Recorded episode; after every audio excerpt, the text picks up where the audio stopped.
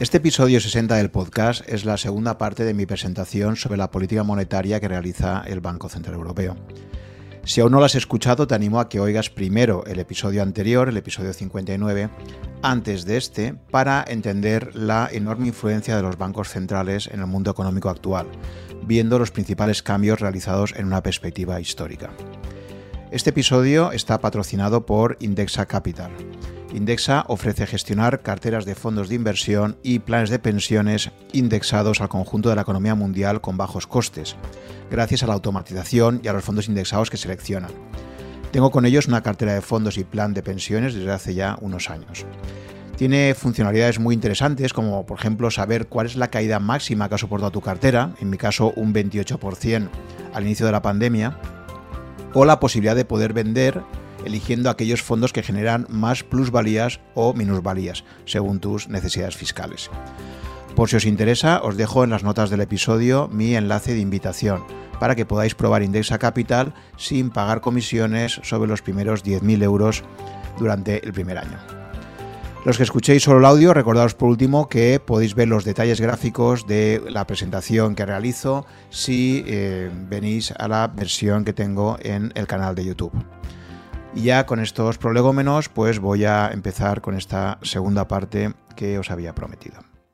Bien, eh, este episodio está grabado el 4 de agosto de 2022, esto también lo quiero dejar claro, porque en el anterior episodio algunas personas me decían, eh, no, no tenía muy claro cómo se había grabado, pues es 4 de agosto.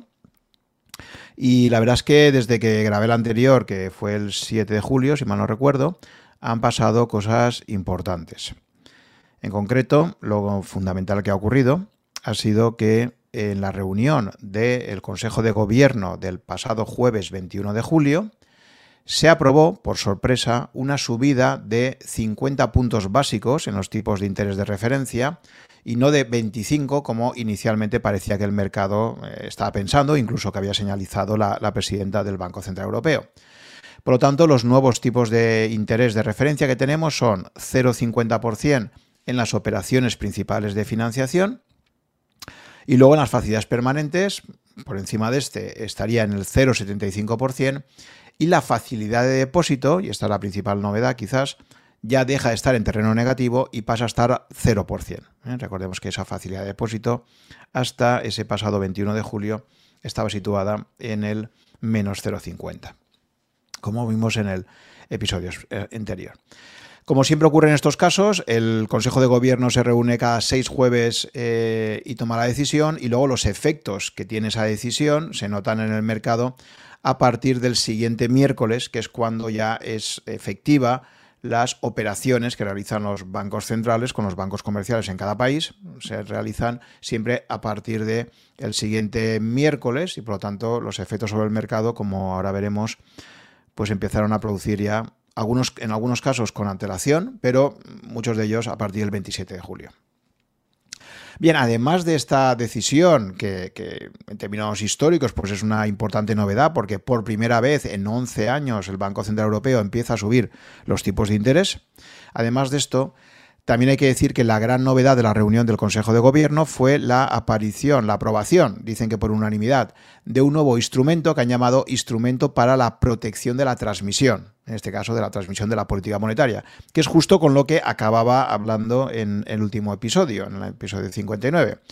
Pero esto del instrumento para la protección de la transmisión lo voy a dejar para eh, el final del episodio porque es un instrumento más de intervención ligado a eh, compras de bonos que lleva realizando el Banco Central Europeo ya desde hace unos años y que comentaré en la segunda parte de esta presentación.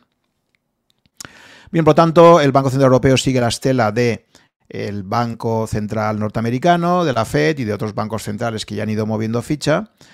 Y eh, para ver si eso se ha transmitido o no al mercado, pues por ejemplo podemos ver lo que es el tipo del interbancario recordad que en, la última, eh, en el último episodio os hablé de cómo la transmisión de la política monetaria consistía en que esas operaciones que siempre son pequeñas en volumen respecto al total del eurosistema que realiza el banco, los bancos centrales nacionales con los bancos comerciales, que eso sea capaz de transmitirse al mercado, primero mercado mayorista, interbancario entre bancos y luego el mercado minorista, que siempre parte de los precios del mercado interbancario para fijar luego sus precios a empresas y familias. Pues bien, efectivamente, si nos fijamos en lo que ha sido la evolución de los tipos de interés del interbancario desde el día que se anuncia eh, esa decisión del Consejo de Gobierno hasta, hasta hoy, podemos observar cómo eh, efectivamente pues los tipos del interbancario han ido aumentando en, línea con lo que ha sido esa subida de tipos. En concreto, la facilidad de depósito eh, que recordemos que es el tipo de referencia que se utiliza para que los bancos que lo necesiten puedan depositar, por eso se llama depósito, depositar su dinero en la cuenta corriente que tienen abierta en su banco central, pues ese tipo de, referencia, eh, lo más similar que podríamos encontrar en el mercado es lo que ha pasado a llamarse desde este, que, ha empezado a implementarse desde este año completamente, que se el, el, STER, podríamos llamar, el, es un euro y luego STR, ¿vale? Que hace referencia en inglés a European Short Term Rate, el tipo de interés a corto plazo europeo, que es lo que ha venido a sustituir al antiguo EONIA. Y este tipo de interés es un tipo de interés que se, que se fija diariamente en función del cruce de operaciones que hay entre los bancos a plazo de un día, ¿de acuerdo? Es el tipo de interés más importante del interbancario porque, como ya comentaba en el episodio anterior, en el interbancario el cruce de operaciones a un día son habitualmente la mayoría, la mayoría de operaciones que se cruzan eh, en este mercado.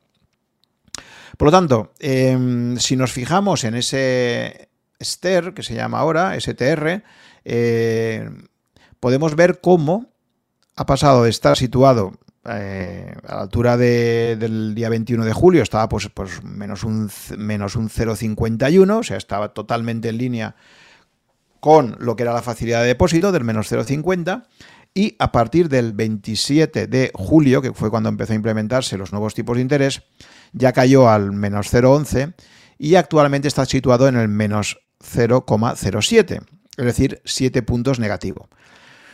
Por lo tanto, es cierto que la facilidad de depósito ha pasado a estar a 0%, ya no es negativa, pero los tipos de interés que se están cruzando los bancos entre sí en operaciones a un día, lo que nos dice este tipo de interés promedio es que siguen estando cruzándose ligeramente negativas.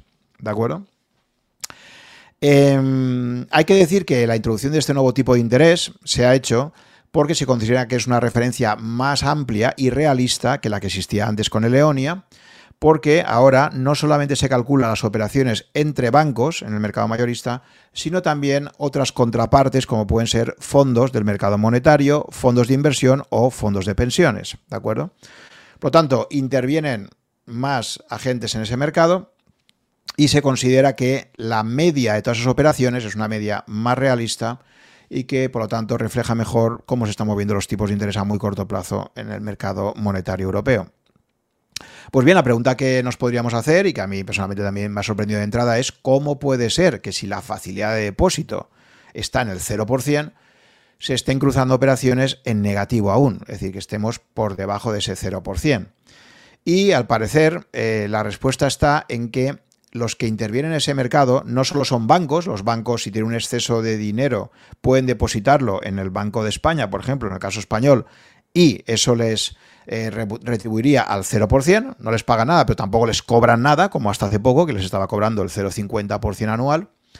Pero eh, como también existen otros agentes que intervienen en este mercado, como decía antes, como puede ser fondos o planes de pensiones, pues ese, ese precio ligeramente negativo lo que está reflejando es el coste que están cobrando los bancos por mm, tener el acceso que ellos tienen directo al Banco Central Europeo y que eh, otras contrapartes no pueden tener, ¿de acuerdo? Entonces parece ser que en el mercado pues eso se está cobrando y entonces al final el tipo medio de las operaciones que se cruzan sigue siendo ligeramente negativo, ¿de acuerdo? Por lo tanto, no podemos decir que el Banco Central Europeo con su última eh, movida de, con su, última movimiento de pieza de, de, subir los tipos de interés ha abandonado completamente el terreno de los tipos negativos porque en el mercado a muy corto plazo se siguen cruzando operaciones, ya digo, por ejemplo, pues el 3 de agosto estaba eh, a un día el Ester estaba al eh, menos 0,087, es decir, 8 puntos básicos negativos.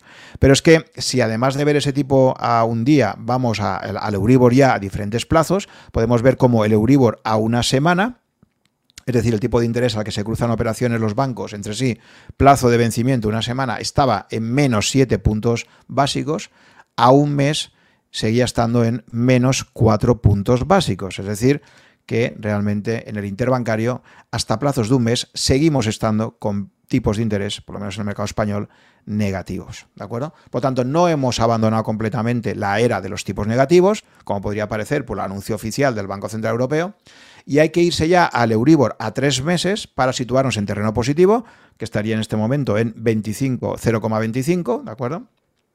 Es decir, 25 puntos básicos.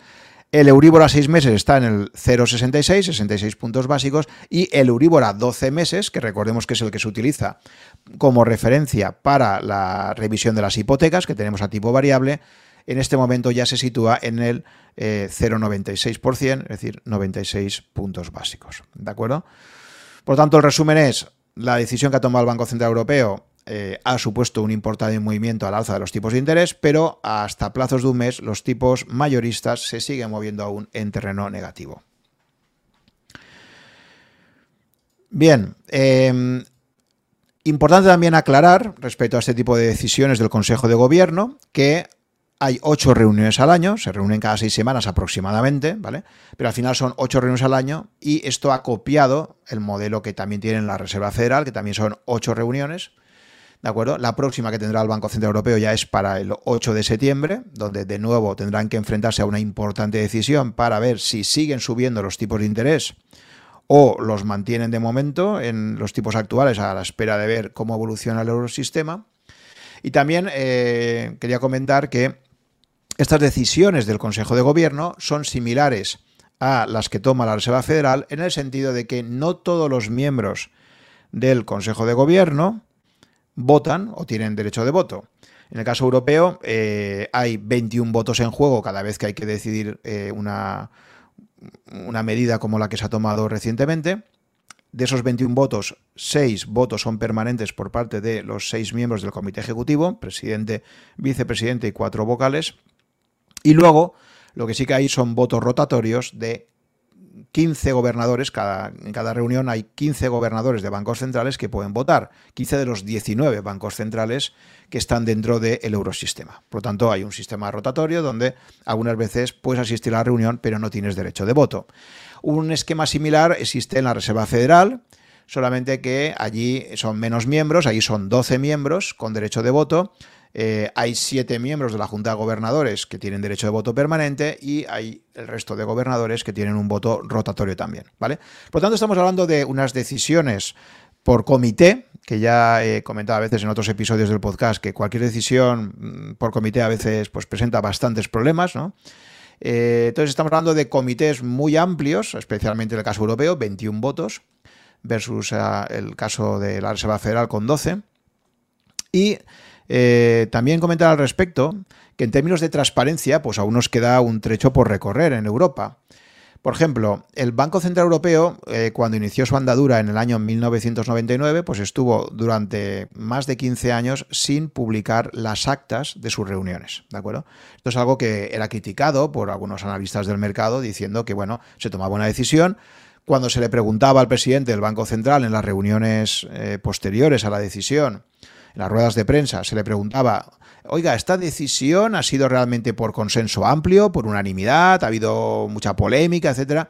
Eh, habitualmente la contestación del presidente del Banco Central de turno era, sí, sí, esto se ha aprobado por una amplia mayoría. mayoría. Pero bueno, no dejaba de ser un acto de fe en lo que decía el presidente del Banco Central Europeo. Em, solo fue a partir ya del año 2015 cuando el Banco Central Europeo decide copiar algo que sí que lleva mucho tiempo haciendo la Reserva Federal y es empezar a publicar las actas de las reuniones que realizan, ¿de acuerdo? Entonces, eh, si uno se espera cuatro semanas, porque esto también es una cosa curiosa, no se publican de forma inmediata, así como la nota de prensa después de la reunión se publica eh, a la 1.45 y luego hay esa rueda de prensa a las dos y media habitualmente, pues en este caso las actas hay que esperarse cuatro semanas a que salgan publicadas. Es una especie de secreto oficial que tiene que dejar pasar ese tiempo.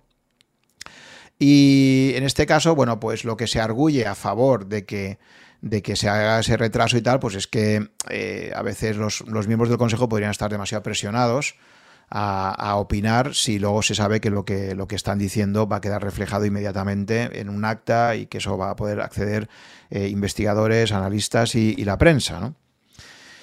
La realidad es esa, es que a día de hoy pues, se mantiene esa periodicidad de publicarse cada cuatro semanas después de la reunión.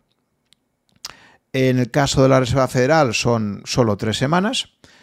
En el caso del Banco de Inglaterra publica las actas tan solo dos semanas después. Y, por ejemplo, pues el Banco de Japón publica las actas un mes después, igual que en el caso del Banco Central Europeo. Por lo tanto, podemos ver que algo que sí que tienen en común los principales bancos centrales del mundo es que no publican esa acta de forma inmediata, y bueno, pues ya el periodo varía entre dos y cuatro semanas. Em, si nos vamos a, lo que es el acta del consejo anterior, que ya ha salido publicada y que me he tomado un poco pues la molestia de revisarla, eh, esta acta corresponde al consejo de gobierno que se celebró en en las fechas de 8 y 9 de junio y lo celebraron en Ámsterdam de forma excepcional, a veces los hacen fuera de, la sede en Frankfurt. Bueno, pues esa acta fue publicada el, 7 de julio, justo el día que yo grababa el anterior episodio, pero ahora me he tomado el tiempo de, de leérmela. Y ahí, por ejemplo, pues podemos ver cosas ya muy interesantes, ¿no? Eh, por ejemplo, se destaca en las deliberaciones que tiene el Consejo de Gobierno, pues que la depreciación del euro frente al dólar está haciendo bastante pupa en materia de precios del petróleo, porque el petróleo desde mayo del 2021 comentan que ha subido un 88% en dólares, pero que si esos dólares los cambiamos a euros, debido a que el euro se ha estado depreciando frente al dólar, resulta que el incremento de precios del petróleo ha sido de un 111%, ¿de acuerdo? Por lo tanto, efectivamente, sabemos que eh, toda depreciación del euro frente al dólar siempre supone una mayor, perdón, una mayor eh, presión inflacionista porque al ser importado en dólares, el petróleo, si el dólar vale ahora mismo más frente al euro, pues eso nos hace que acabemos pagando el petróleo más caro. Eh, en esa acta del 7 de julio, publicada, perdón, en el 7 de julio, eh, se nos dice que eh, la mayor parte del Consejo de Gobierno está pensando en una subida de 25 puntos básicos, que es lo, que os comenté en, el episodio anterior, que era lo más probable y que al final ha sido superior y que, bueno, pues la decisión final iba a estar dependiendo de principios típicos como opcionalidad, o sea, sin reservarse hasta el último momento la decisión, dependencia de los datos últimos disponibles, gradualismo y flexibilidad, ¿de acuerdo?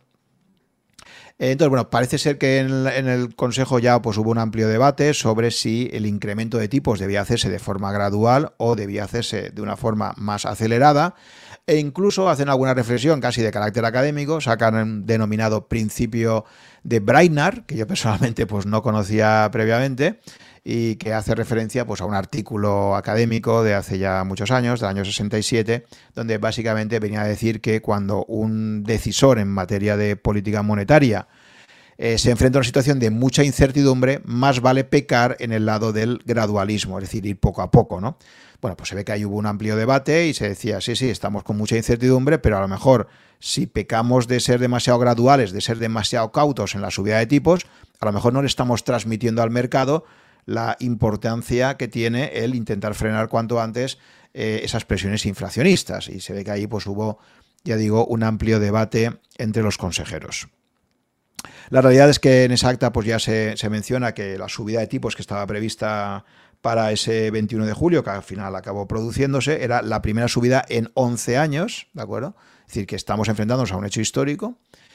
Y además también, pues que si al final la facilidad de depósito se movía a territorio ya positivo, pues finalizaría un periodo de ocho años de tipos de interés negativos, ¿vale? Un periodo de ocho años que, como acabamos de comentar antes, aún no ha finalizado porque en el interbancario seguimos viendo tipos negativos eh, hasta un plazo de un mes. Bien, para que tenga curiosidad por el artículo de, de Brainard, pues eh, está publicado en el año 1967 en la American Economic Review. Em, bueno, pues posteriormente a esa reunión del 21 de julio, la Reserva Federal se reúne también el 27 de julio y deciden una nueva subida, en este caso mucho más agresiva aún, de 75 puntos básicos, con lo cual los tipos de referencia en Estados Unidos pasan a estar entre el 2,25 y el 2,50%, ¿de acuerdo? Una diferencia importante en la nota de prensa que ya emite la Reserva Federal frente al caso europeo es que ahí sí que indican, los que estéis viendo el vídeo lo podéis ver, indican en el acta quiénes han votado a favor de esa decisión. Y en este caso, por ejemplo, pues los 12 miembros del Comité Federal de Mercado Abierto, que es como se llama así en Estados Unidos, votan a favor de esa subida de 75 puntos básicos, ¿de acuerdo? Esto es algo que aún echamos a faltar en las decisiones en Europa. Y es que de momento no se atreven, entre comillas, a poner quiénes han votado a favor o en contra de la decisión que se adopta, ¿de acuerdo? Creo que sigue existiendo aún, pues, como os hablaba en el episodio anterior, esos dos clubs de países del centro y norte de Europa versus países del sur de Europa y probablemente pues no se quiere señalizar posiciones específicas de bancos centrales como puede ser el del Bundesbank o el Banco Central de Holanda o algunos bancos que siempre se han mostrado eh, pues más eh, propensos a ser más duros en las medidas que se adoptasen, a subir ante los tipos de interés y me imagino que por eso pues sigue siendo algo que queda como una nebulosa, ¿no? que no se sabe muy bien quién ha votado a favor de qué, se suele aceptar pues esto de que ha sido una mayoría amplia, etcétera, pero la realidad es que no sabemos realmente cuál es el sentido del voto que ha habido para tomar la decisión.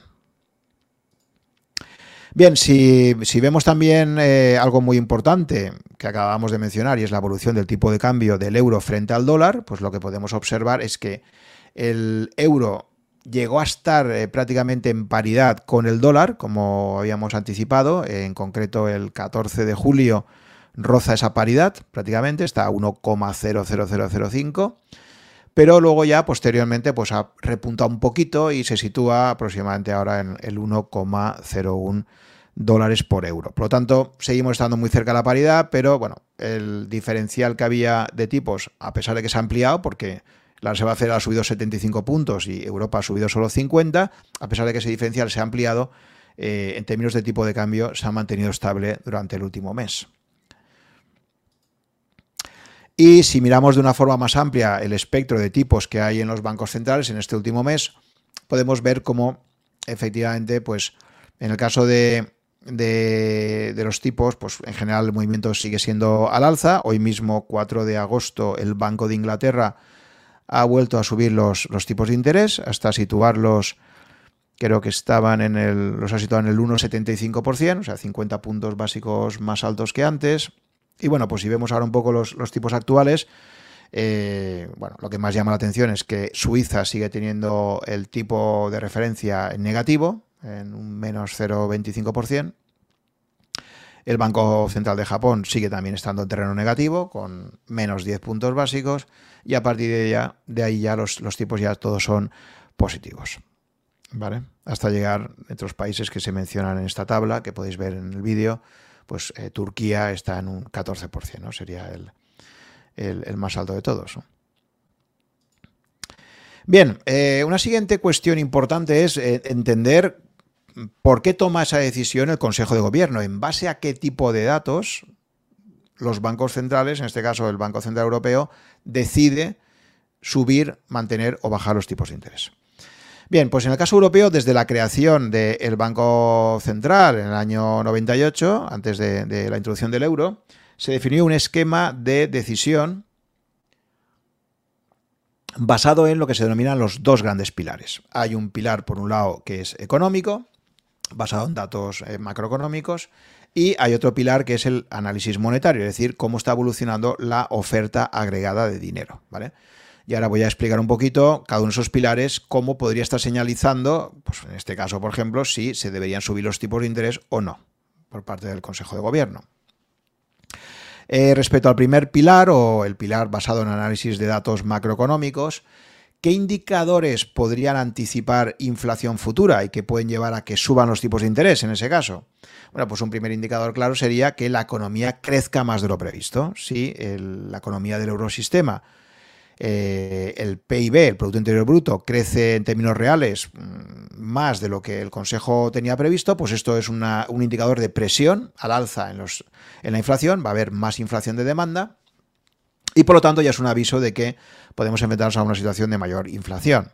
Otro indicador obvio de que, de que nos vamos a enfrentar a una mayor inflación es cuando se producen subidas en productos tan importantes, muchos de ellos importados, como son el petróleo, eh, energía y alimentos, que son precisamente pues, tres de las partidas más importantes que se han disparado en estos últimos meses, ¿no? Como consecuencia, por un lado, de la guerra de Ucrania y por otro, pues, por una serie de cuestiones que había ahí ya eh, subyacentes desde hace mucho más tiempo.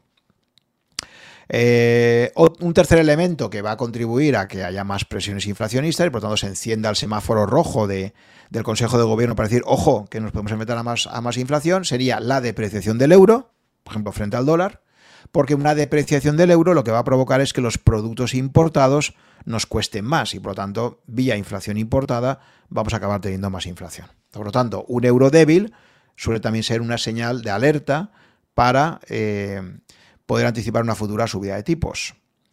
Otro indicador claro de una posible inflación va a ser aumentos salariales superiores a los previstos, si hay acuerdos salariales o si se constata que la media de incrementos salariales es relativamente elevada, esto puede provocar una inflación de costes en la economía europea y también sería un indicador que avisaría del peligro de mayor inflación.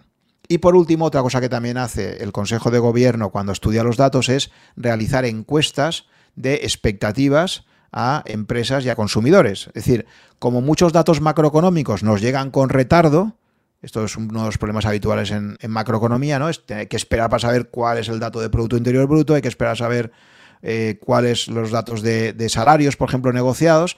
Bueno, pues una forma de intentar anticiparse a esto es eh, utilizar encuestas donde hacemos lo contrario, intentamos anticiparnos a lo que va a ocurrir preguntándoles a empresarios y a consumidores cómo ven el futuro inmediato. Entonces, en base a esas encuestas cualitativas, se puede intentar determinar hasta qué punto los agentes económicos tienen confianza en que las cosas van a ir a mejor o no. Si las cosas van a ir a mejor, podrían haber presiones inflacionistas. Si las previsiones son que las empresas, por ejemplo, pues consideran que les están cayendo los pedidos, que, se encuentra en una situación que cada vez ven más, más negativa, pues eso podría ser un anticipo de menores presiones inflacionistas porque se van a enfrentar a una menor inflación de demanda. Bien, eso sería respecto al primer pilar. Si nos vamos al segundo, el conjunto de indicadores que recogerá el segundo pilar o pilar monetario será cómo está creciendo la oferta monetaria. Ya sabemos o deberíamos saber que efectivamente la inflación al final siempre acaba siendo un, fenómeno monetario. Cuanta mayor cantidad de dinero se imprima, cuanta mayor cantidad de dinero haya en circulación, mayor probabilidad de que haya inflación. Es decir, si para comprar un conjunto de, bienes y servicios tenemos muchos más billetitos, pues al final lo que va a provocar eso, lógicamente, es que cualquier cosa que vayamos a comprar acabemos pagando más por ella, porque los que la venden se van a dar cuenta de que hay más dinero en circulación y esto va a provocar una inflación de precios. Bueno, pues para poder analizar cómo evoluciona la oferta monetaria, el Banco Central Europeo tuvo que tomar una importante decisión y era determinar qué consideraba oferta monetaria y qué no. O dicho en otras palabras, qué es dinero y qué no es dinero. ¿eh? Fijaos a qué tipo de, preguntas a veces se enfrenta tan esotéricas. Para un ciudadano normal de la calle, eh, dinero es básicamente pues, los billetes y monedas que tiene en el bolsillo, ¿de acuerdo? Y es lo que diría que es dinero, ¿no? Así de una forma muy intuitiva. Pero la realidad es que eh, el dinero, si lo analizamos con más precisión, es algo bastante más amplio que esa cantidad de billetes y monedas que hay en circulación. En concreto, también es dinero todo el dinero que tenemos, por ejemplo, en cuentas corrientes, todo el dinero que tenemos en los bancos y que podamos retirar de forma inmediata, eso claramente también va a ser dinero porque el dinero lo podemos tener en forma física, pero también lo podemos tener en, nuestra cuenta, ir a un cajero y retirarlo. Por lo tanto, todo el dinero que dispongamos eh, en cuentas corrientes, eso va a ser lo que técnicamente se llama la M1. La M1 sería todo el dinero legal en circulación más la suma de todos los depósitos a la vista, de todas las cuentas corrientes que tienen los eh, ciudadanos y empresas, ¿vale? M1. Pero es que esa M1 sigue siendo un indicador relativamente estrecho, pequeño. Además de eso, el Banco Central Europeo consideró que para considerarlo dinero también deberían incluirse lo que serían las libretas de ahorro, depósitos de, ahorro, y también todos aquellos depósitos a menos de dos años que tengamos, o sea, depósitos a plazo fijo, ¿vale?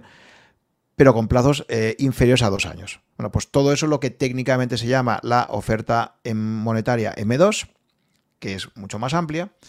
Pero no contento con eso, el Banco Central Europeo decidió que realmente la variable monetaria que iba a utilizar iba a ser lo que se denomina la M3. Esto sería como los círculos de, autopistas que hay en algunas eh, ciudades, ¿no? como Madrid, con la M30, M40, M50. Bueno, pues en este caso la M3 sería un círculo más amplio que recogería todo lo que se incluye en la M2, es decir, todo tipo de depósitos, hasta dos años, pero además de ello incluir también algunos fondos del mercado monetario y bonos a menos de dos años. Por lo tanto, el indicador M3 es realmente muy amplio y es el que el Banco Central Europeo mm, consideró que era más estable para entender la cantidad de dinero que había en circulación en el eurosistema. ¿De acuerdo?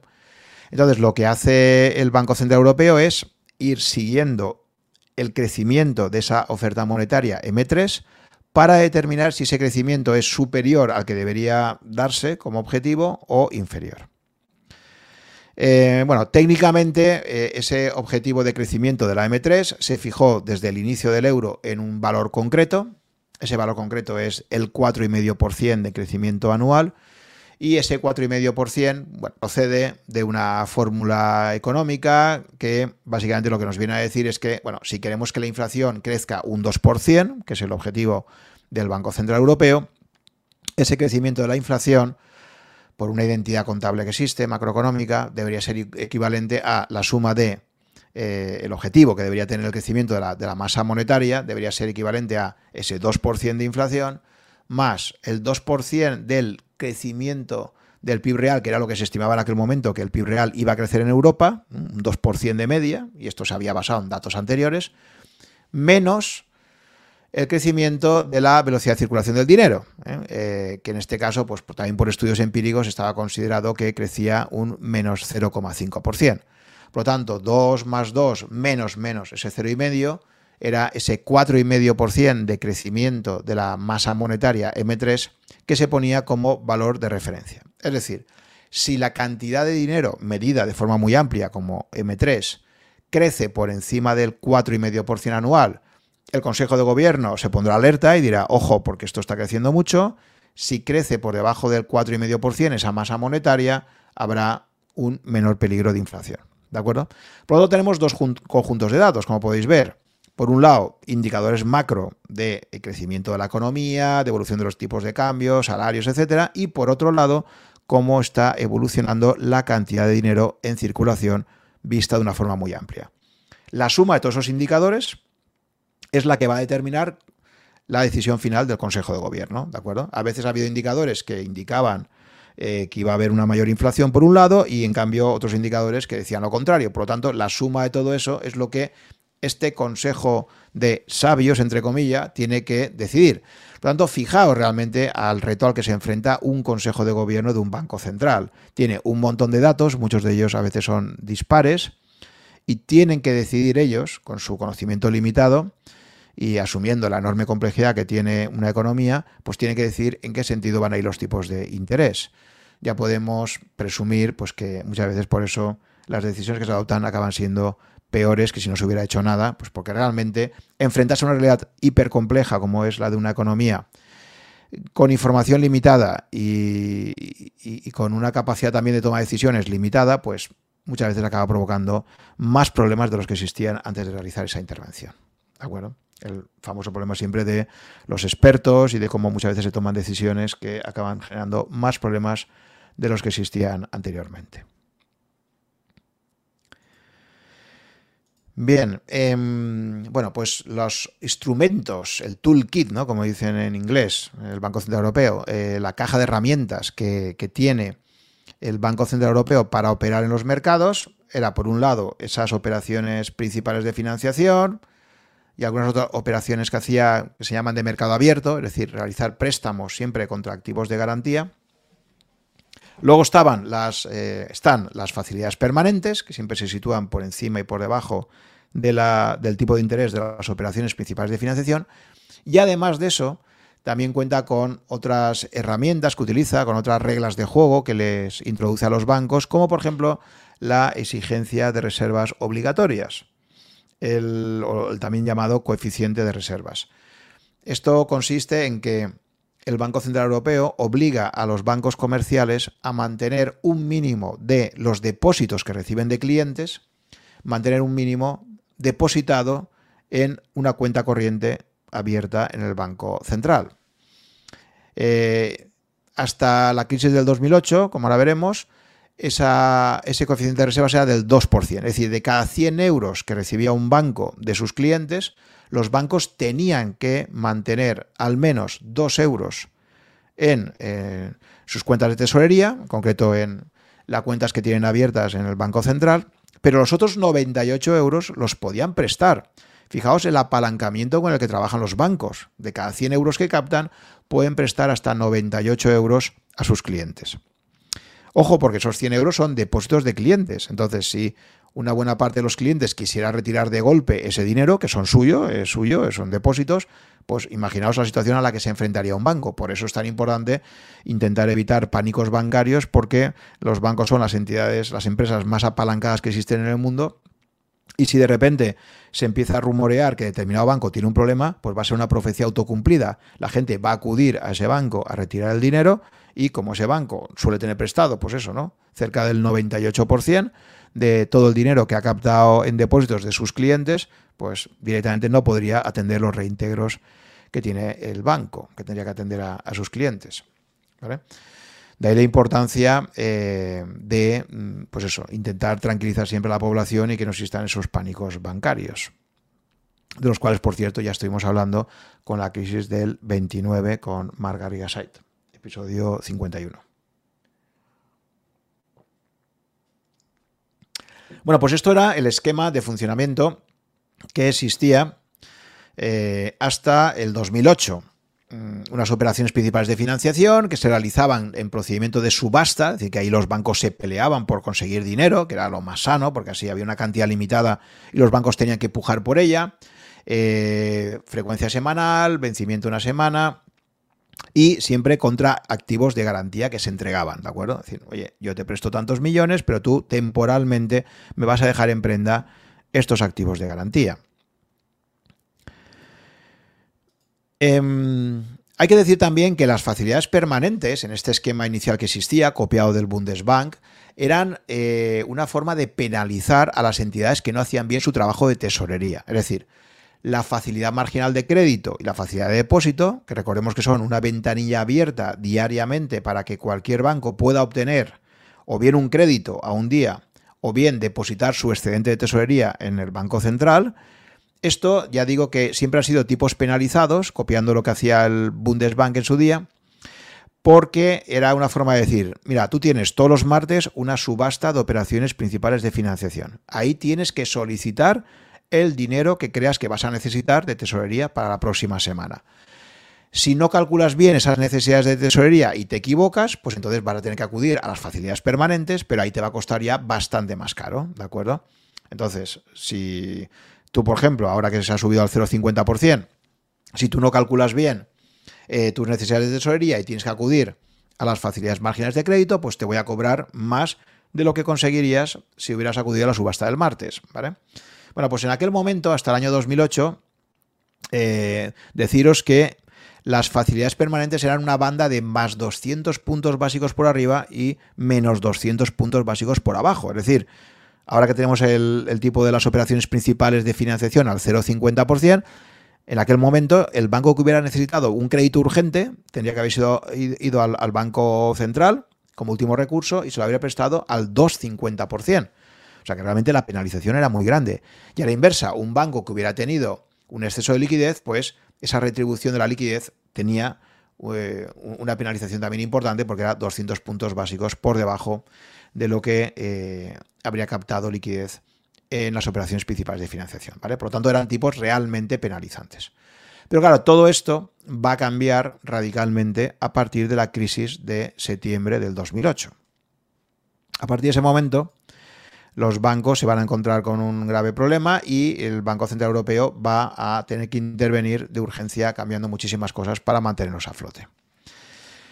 Eh, pero bueno, antes de entrar en eso, por resumir lo que fue la etapa inicial del euro, decir que desde el año 99 hasta el año 2008, pues eso, disfrutamos de un periodo relativamente plácido, donde los diferentes estados tenían unas primas de riesgo pequeñas, luego entraremos en mayor detalle en todo esto, y donde esencialmente eh, la política monetaria que se aplicó fue mm, bastante conservadora, bastante prudente, no había movimientos bruscos de tipos de interés, y únicamente señalizar que eh, ahí ya vivimos un primer episodio de, mm, de, lo malo que puede ser el café para todos, porque países como España o Irlanda, que tenían un crecimiento muy superior a la media del eurosistema, se enfrentaron a una verdadera burbuja inmobiliaria, en particular en el caso español, por ejemplo, avivada por los bajos tipos de interés que aplicó el Banco Central Europeo, porque el conjunto de la eurozona en los primeros años del euro estaba, bastante estancado. Entonces, como os decía en el episodio anterior, el problema que tenemos con la política monetaria única es ese café para todos. Y entonces, si tú pues tienes la suerte, en este caso de España y de Irlanda, pues de ir a un ritmo cambiado y crecimiento mucho más eh, rápido, los tipos de interés que vas a tener que, gestionar son mucho más altos de los que habríamos tenido si hubiera estado aún la peseta y el Banco de España únicamente. ¿vale? Entonces, al final, en el caso español, pues fue como echarle gasolina a un incendio. Teníamos ya una economía que estaba creciendo mucho, pero además esto se vio avivado por tipos de interés excesivamente bajos, porque en el conjunto de la eurozona, como digo, eh, pues teníamos un cierto estancamiento y, el Banco Central Europeo pues mantuvo esos tipos muy bajos, ¿vale? Por lo tanto, ya tuvimos un primer episodio de los problemas que pueden ocurrir cuando no todas las economías europeas van al mismo ritmo. Bien, eso fue la primera década, años 99 hasta el 2008. Y aquí es cuando introduzco un concepto importante ya que hemos visto en otros episodios eh, y que desarrolla bastante Taleb, que es el problema del pavo o problema de la inducción, introducido por Bertrand Russell.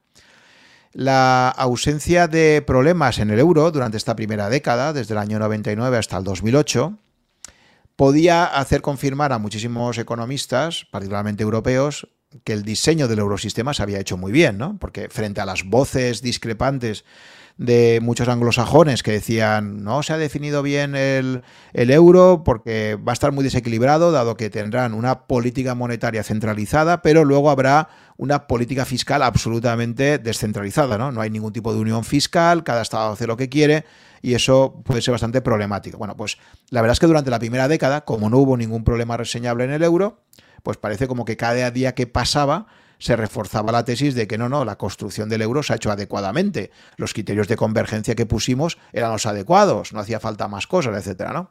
Pero aquí tenemos un clarísimo ejemplo de, pues eso, de un problema del pavo. Es decir, un pavo, y se utiliza este ejemplo siempre muy gráfico, un pavo desde que nace, eh, cada día que pasa, si está en una granja donde lo cuidan mucho, cada día que pasa le refuerzan la creencia de que sus cuidadores están muy pendientes de él, ¿no? Le alimentan, le protejan de, animales que puedan eh, querer eliminarle, que quieran matarlo, le limpian con cierta frecuencia, etcétera, ¿no? Se siente protegido. Cada día que pasa, llega cada vez más al convencimiento de que, de que, los propietarios de esa granja pues le cuidan, le quieren, etcétera, ¿no? Hasta que llega el día 1000, que aproximadamente suelen ser unos mil días en su desarrollo, eh, en el caso norteamericano, pues llega el famoso Thanksgiving, ¿no? El Día de Acción de Gracias.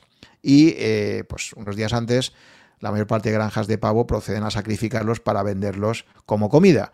Bueno, pues ese pavo que cada día que había ido pasando creía que el entorno le, quería más, le protegía más, de repente se va a llevar la gran sorpresa de que llegan y le cortan el cuello, ¿no?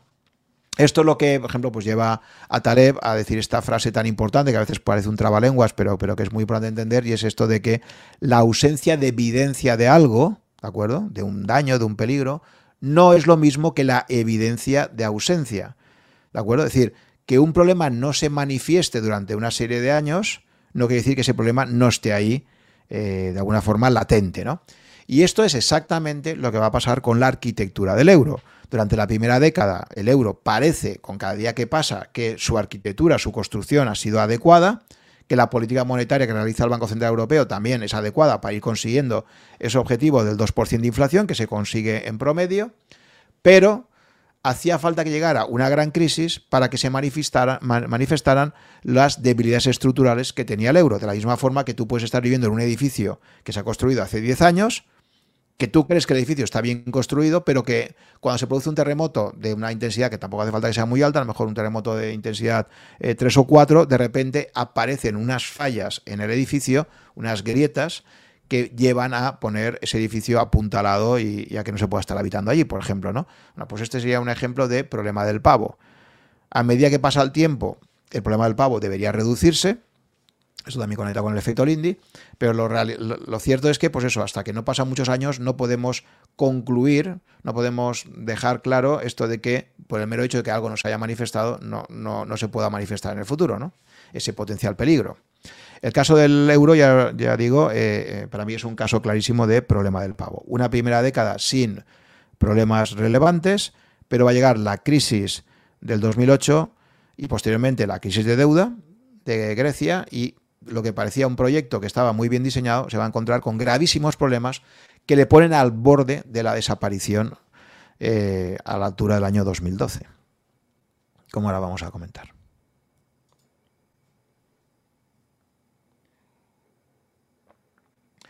Bien, pues pasamos al último bloque de, esta presentación, donde vamos a ver cómo la combinación de crisis financiera del 2008 con la posterior crisis de deuda soberana que tenemos eh, en la zona euro va a provocar importantísimos cambios en la política monetaria que realiza el Banco Central Europeo, va a dejar de ser una política monetaria ortodoxa para ser cada vez más heterodoxa y para cada vez más difuminar la frontera que debía eh, mantenerse estrictamente separada entre política monetaria y política fiscal. ¿eh? Recordemos lo que decíamos en el episodio anterior. Cuando se crea el proyecto del euro se hace bajo la premisa de que el Banco Central Europeo y los bancos centrales nacionales que pertenezcan al eurosistema deben ser estrictamente independientes de los gobiernos, que de ninguna forma deben facilitar la financiación de esos gobiernos. Bueno, pues vamos a ver si eso ha sido así o no, que ya anticipo que no ha sido así. Bien, eh, por hacer un poco de memoria histórica y sin entrar en muchos detalles, recordad que el 15 de septiembre del 2008 es cuando se produce esa explosión de noticia en la cual eh, el banco de inversión Lehman Brothers, uno de los cinco grandes bancos de inversión de Wall Street, eh, pues no es rescatado por el banco, perdón, por la Reserva Federal Norteamericana ni por el gobierno de Estados Unidos. Esto es una gran sorpresa para el mercado. Hasta el último momento había estado negociando un posible rescate, pero al final se rompen las negociaciones y el gobierno norteamericano decide dar una especie de lección, luego hablaremos de riesgo moral, y dice, bueno, pues los que se creían que por ser un banco grande mm, íbamos a salvarlo sí o sí, pues ahora ahí tenéis una lección de que, de que no tenemos por qué hacerlo siempre así. Toman esa decisión y luego se van a dar cuenta de que efectivamente eso eh, es algo que no se puede asumir, que había demasiado riesgo sistémico y que estaba a punto de provocar un cataclismo mundial de consecuencias imprevisibles. Eh, a partir de ese 15 de septiembre el mercado entra en un nivel de turbulencia extremo, eh, tiene que rápidamente recular y salvar a entidades financieras como la mayor aseguradora del mundo, AIG, tienen que también hacer operaciones para que algunos bancos que estaban también con graves problemas sean adquiridos por otros bancos, se rescata la propia General Motors, etcétera. Es un periodo eh, que los que lo vivimos en aquel momento pues lo recordamos muchísimo. Parecía que el mundo se acababa cada día que pasaba. Eh, estuvimos un par de meses, septiembre, octubre y primeros de noviembre, francamente en una situación al borde del abismo financiero. Em, todo esto trajo importantes consecuencias para la política monetaria que realizaban todos los bancos centrales del mundo, en particular el Banco Central Europeo. Eh, lo que va a ocurrir es que como los bancos entran en una fase crítica, una fase en la cual la confianza que tenían los bancos entre sí desaparece absolutamente, es decir, cuando un banco como Lehman Brothers han visto cómo ha quebrado y era la contraparte de muchísimas operaciones cruzadas con otros bancos, pues a partir de ese momento todos los bancos empiezan a revaluar todas las operaciones cruzadas que tienen con otros, eh, con otras entidades financieras, para ver si van a enfrentarse a un siguiente Lehman Brothers y que esas operaciones que tienen acordadas con una serie de, entidades a lo mejor no puedan llegar a ejecutarse, ¿no? Porque desaparecen esas entidades o, no sabe muy bien lo que va a pasar. Entonces, se produce un momento de máxima desconfianza en, el mercado y en esos casos únicamente los bancos centrales son los que pueden transmitir un poco de tranquilidad. eh, lo que va a ocurrir en la práctica es eso, que los mercados interbancarios dejan de funcionar y que van a tener que entrar los bancos centrales como bomberos para intentar apagar el incendio, aumentando brutalmente la cantidad de dinero que prestan directamente a los bancos comerciales. Es decir, se sustituye el mercado interbancario, que en una economía de mercado es el que debe funcionar en volúmenes de forma más importante, se sustituye ese mercado interbancario por inyecciones directas de dinero por parte de los bancos centrales para que los bancos consigan la liquidez que necesitaban. Y bueno, toca hacer operaciones de todo tipo, se tiene que incluso abrir, por ejemplo, o sea, en Europa faltaban dólares, en Estados Unidos faltaban euros, entonces la Reserva Federal tiene que abrir un grifo de, dólares en Europa, el Banco Central Europeo tiene que abrir un grifo de, euros en, en, Estados Unidos, lo digo como ejemplos de operaciones extremas que tienen que hacer. La realidad es que el mercado interbancario deja de funcionar y que en el caso europeo eh, el Banco Central tiene que tomar un montón de decisiones muy rápidamente. ¿no? Por ejemplo, las operaciones principales de financiación, que hasta entonces eran mediante una subasta, pasan a ser a tipo fijo y con plena adjudicación. Es decir, cualquier banco que llegue con suficientes activos de garantía le van a dar todo el dinero que necesite. Era la forma de acelerar lo que os decía antes, ¿no? de inyectar dinero lo antes posible en el mercado por parte del Banco Central, dado que los bancos entre sí no se estaban prestando dinero. Entonces pasamos a unas operaciones que a día de hoy siguen siendo así, operaciones a tipo de interés fijo y con plena adjudicación de todo el dinero que se solicite, ¿de acuerdo? Aún no hemos vuelto y creo que tardaremos muchísimo tiempo en volver al antiguo sistema de subasta. Probablemente el día que volvamos a ver una subasta en las operaciones principales de financiación podremos decir que ha concluido toda la crisis bancaria iniciada en el 2008, pero repito, no sé si lo llegaremos a ver en vida. Y em, eh, por lo tanto, pues es una primera medida de urgencia para que los bancos comerciales puedan recibir toda la liquidez que necesitan directamente de sus bancos centrales.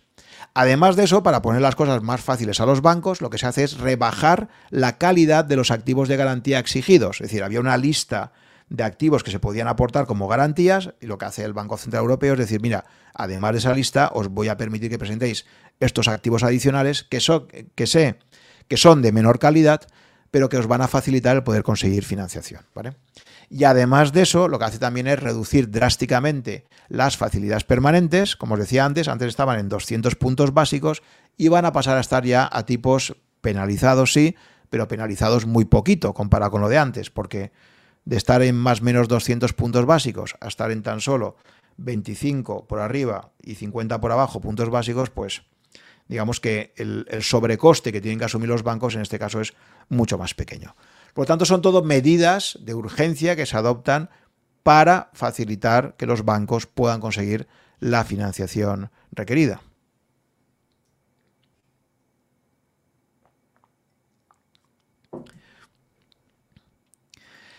Em, además de ello, eh, los tipos de interés se desploman. Eh, Justo antes de la crisis de Lehman Brothers, el Banco Central Europeo había subido el tipo de interés al 4,25%, porque la inflación en aquel momento estaba repuntando. O sea, fue, fue, muy criticada esa decisión, pero visto en retrospectiva, el Banco Central Europeo hizo lo que tenía que hacer. La inflación en aquel momento estaba mm, por encima del 2% objetivo y habían subido los tipos de interés como una forma de frenarla. Pues bien, de ese 4,25% que habían eh, situado los tipos de interés en julio del 2008, van a verse obligados, y el que vea el vídeo podrá ver el desplome absoluto que se produce ahí, casi en vertical, van a verse obligados a eh, reducir los tipos rápidamente hasta situarlos en el 1% a primeros del 2009, ¿de acuerdo? Posteriormente ya pues habrá un pequeño repunte de tipos eh, a finales del 2011 y luego ya pues una sucesiva caída, caída, caída, por eso se hablaba en la nota, en la nota de prensa de, del Banco Central Europeo de 11 años sin subir tipos de interés, desde ese 2011. Eh, y desde entonces, como digo, pues los tipos de interés no han dejado de, ir cayendo hasta, hasta este pasado mes de julio.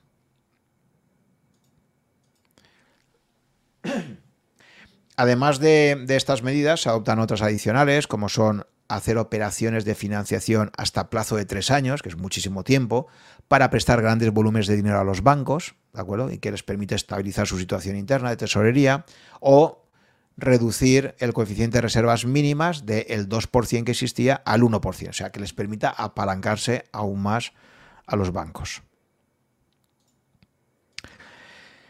Bien, Esto son las medidas primeras que adopta de urgencia. Y ahora es cuando vamos a entrar a conectar eh, lo que es la política monetaria que hemos visto hasta ahora, donde intento explicar lo más básico, lo más importante de, de la forma de funcionar del Banco Central Europeo. Ahora vamos a entrar a conectarlo con una segunda cuestión importantísima, que es todo lo que hace referencia a la materia fiscal.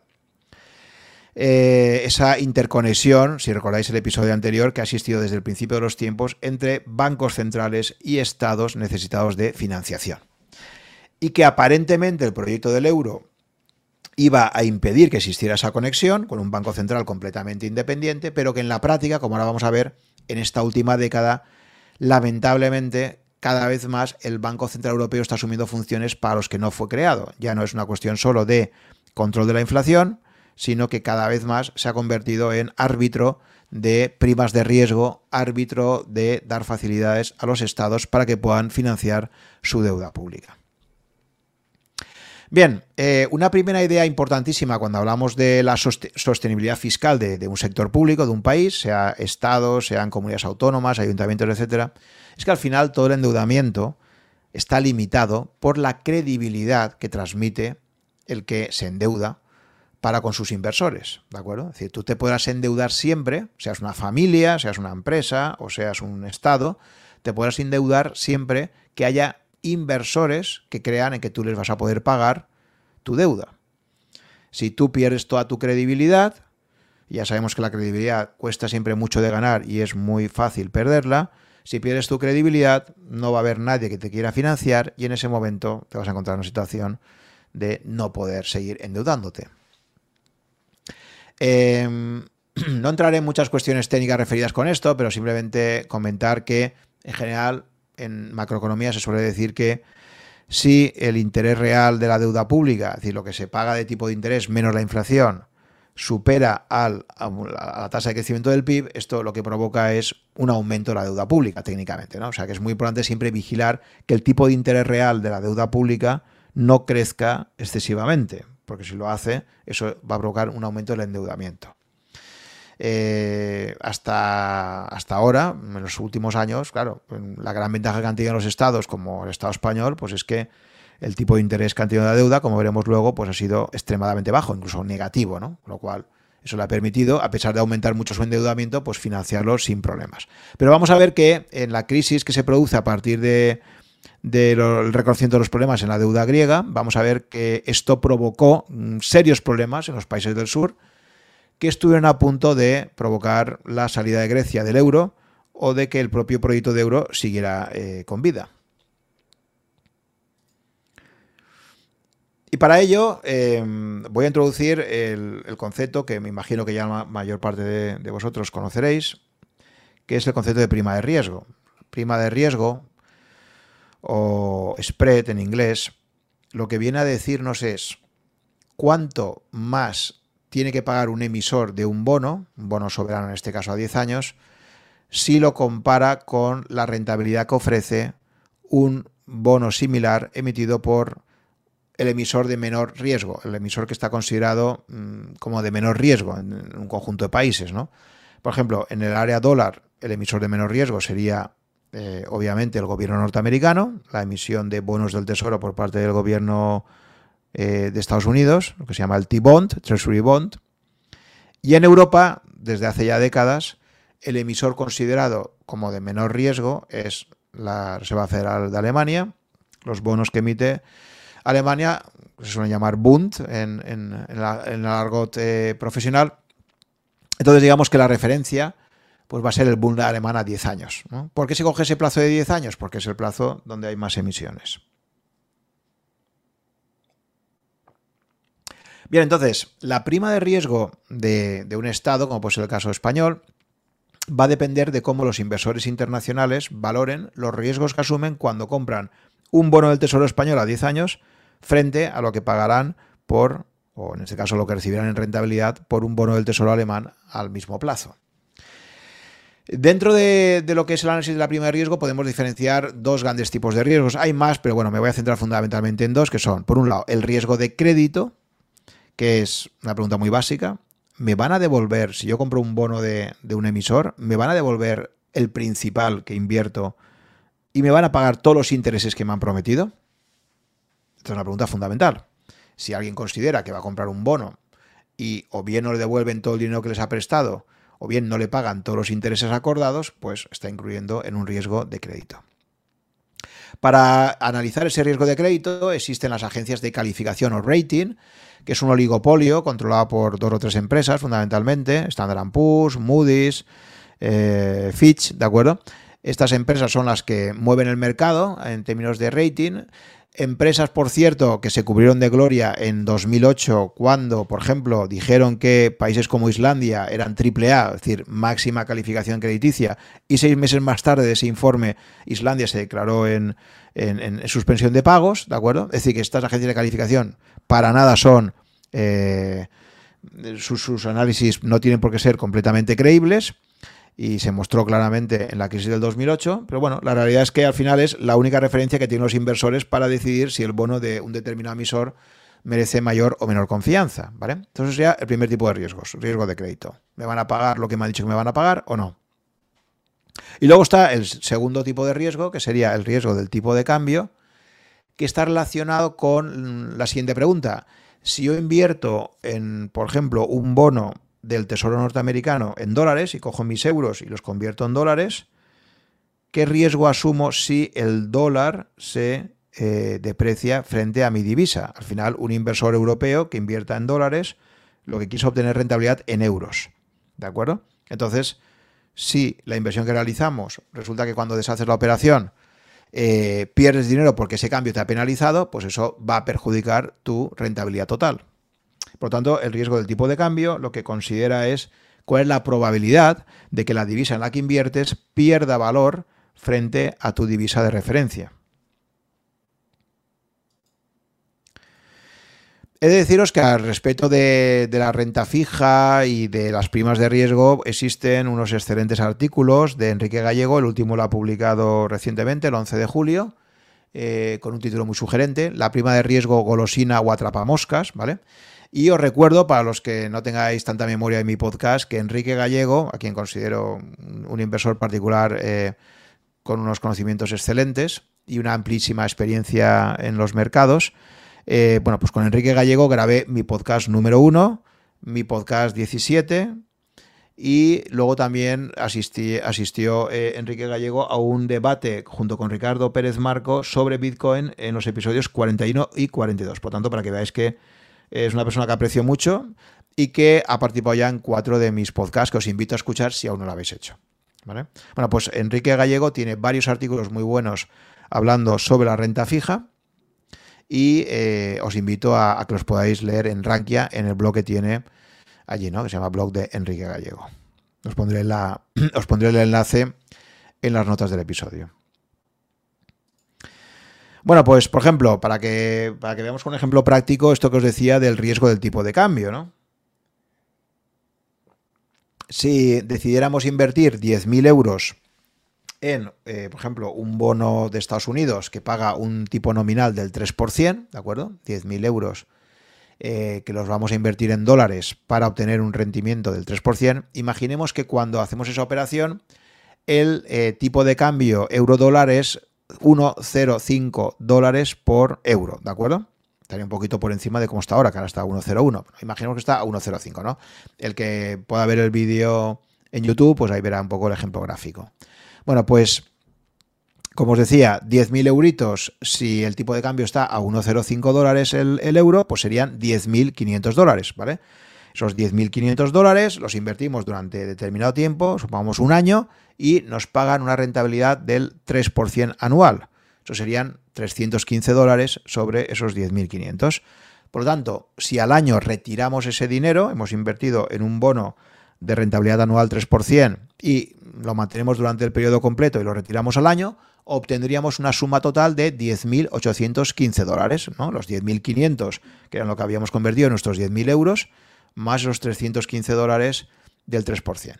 Pues bien, la sorpresa desagradable que se llevaría un inversor europeo que hubiera obtenido esos 315 dólares de rentabilidad es que cuando convierta el total de ese principal malos intereses a euros, es decir, esos 10.815 dólares a euros, si el euro, por ejemplo, se ha apreciado frente al dólar ya ha pasado de estar a 1,05 a 1,20 dólares, que esto no es una hipótesis nada descabellada, o sea, en un año el dólar ha oscilado en muchísimas ocasiones eh, en ese rango, ¿de acuerdo? Es decir, si el dólar hubiera perdido un 14% de su valor frente al euro, resulta que esos 10.815 dólares que obtenemos cuando se liquida la operación, al convertirlos a euros, se habían transformado en tan solo 9.013 euros. Es decir, una supuesta inversión que nos podía interesar, que nos pagaban un 3% nominal, se ha convertido en una operación catastrófica donde hemos perdido el 10% de nuestro dinero. De esos 10.000 euros iniciales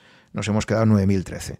Por lo tanto, es muy importante siempre, cuando hagamos operaciones que no sean en euros, que tengamos en cuenta cuál podría ser el efecto del tipo de interés si actúa en nuestra contra. Bueno, pues eso es lo que se denomina el riesgo de tipo de cambio, que es lo que evalúan todos los inversores internacionales cuando deciden invertir en una divisa que no es la suya.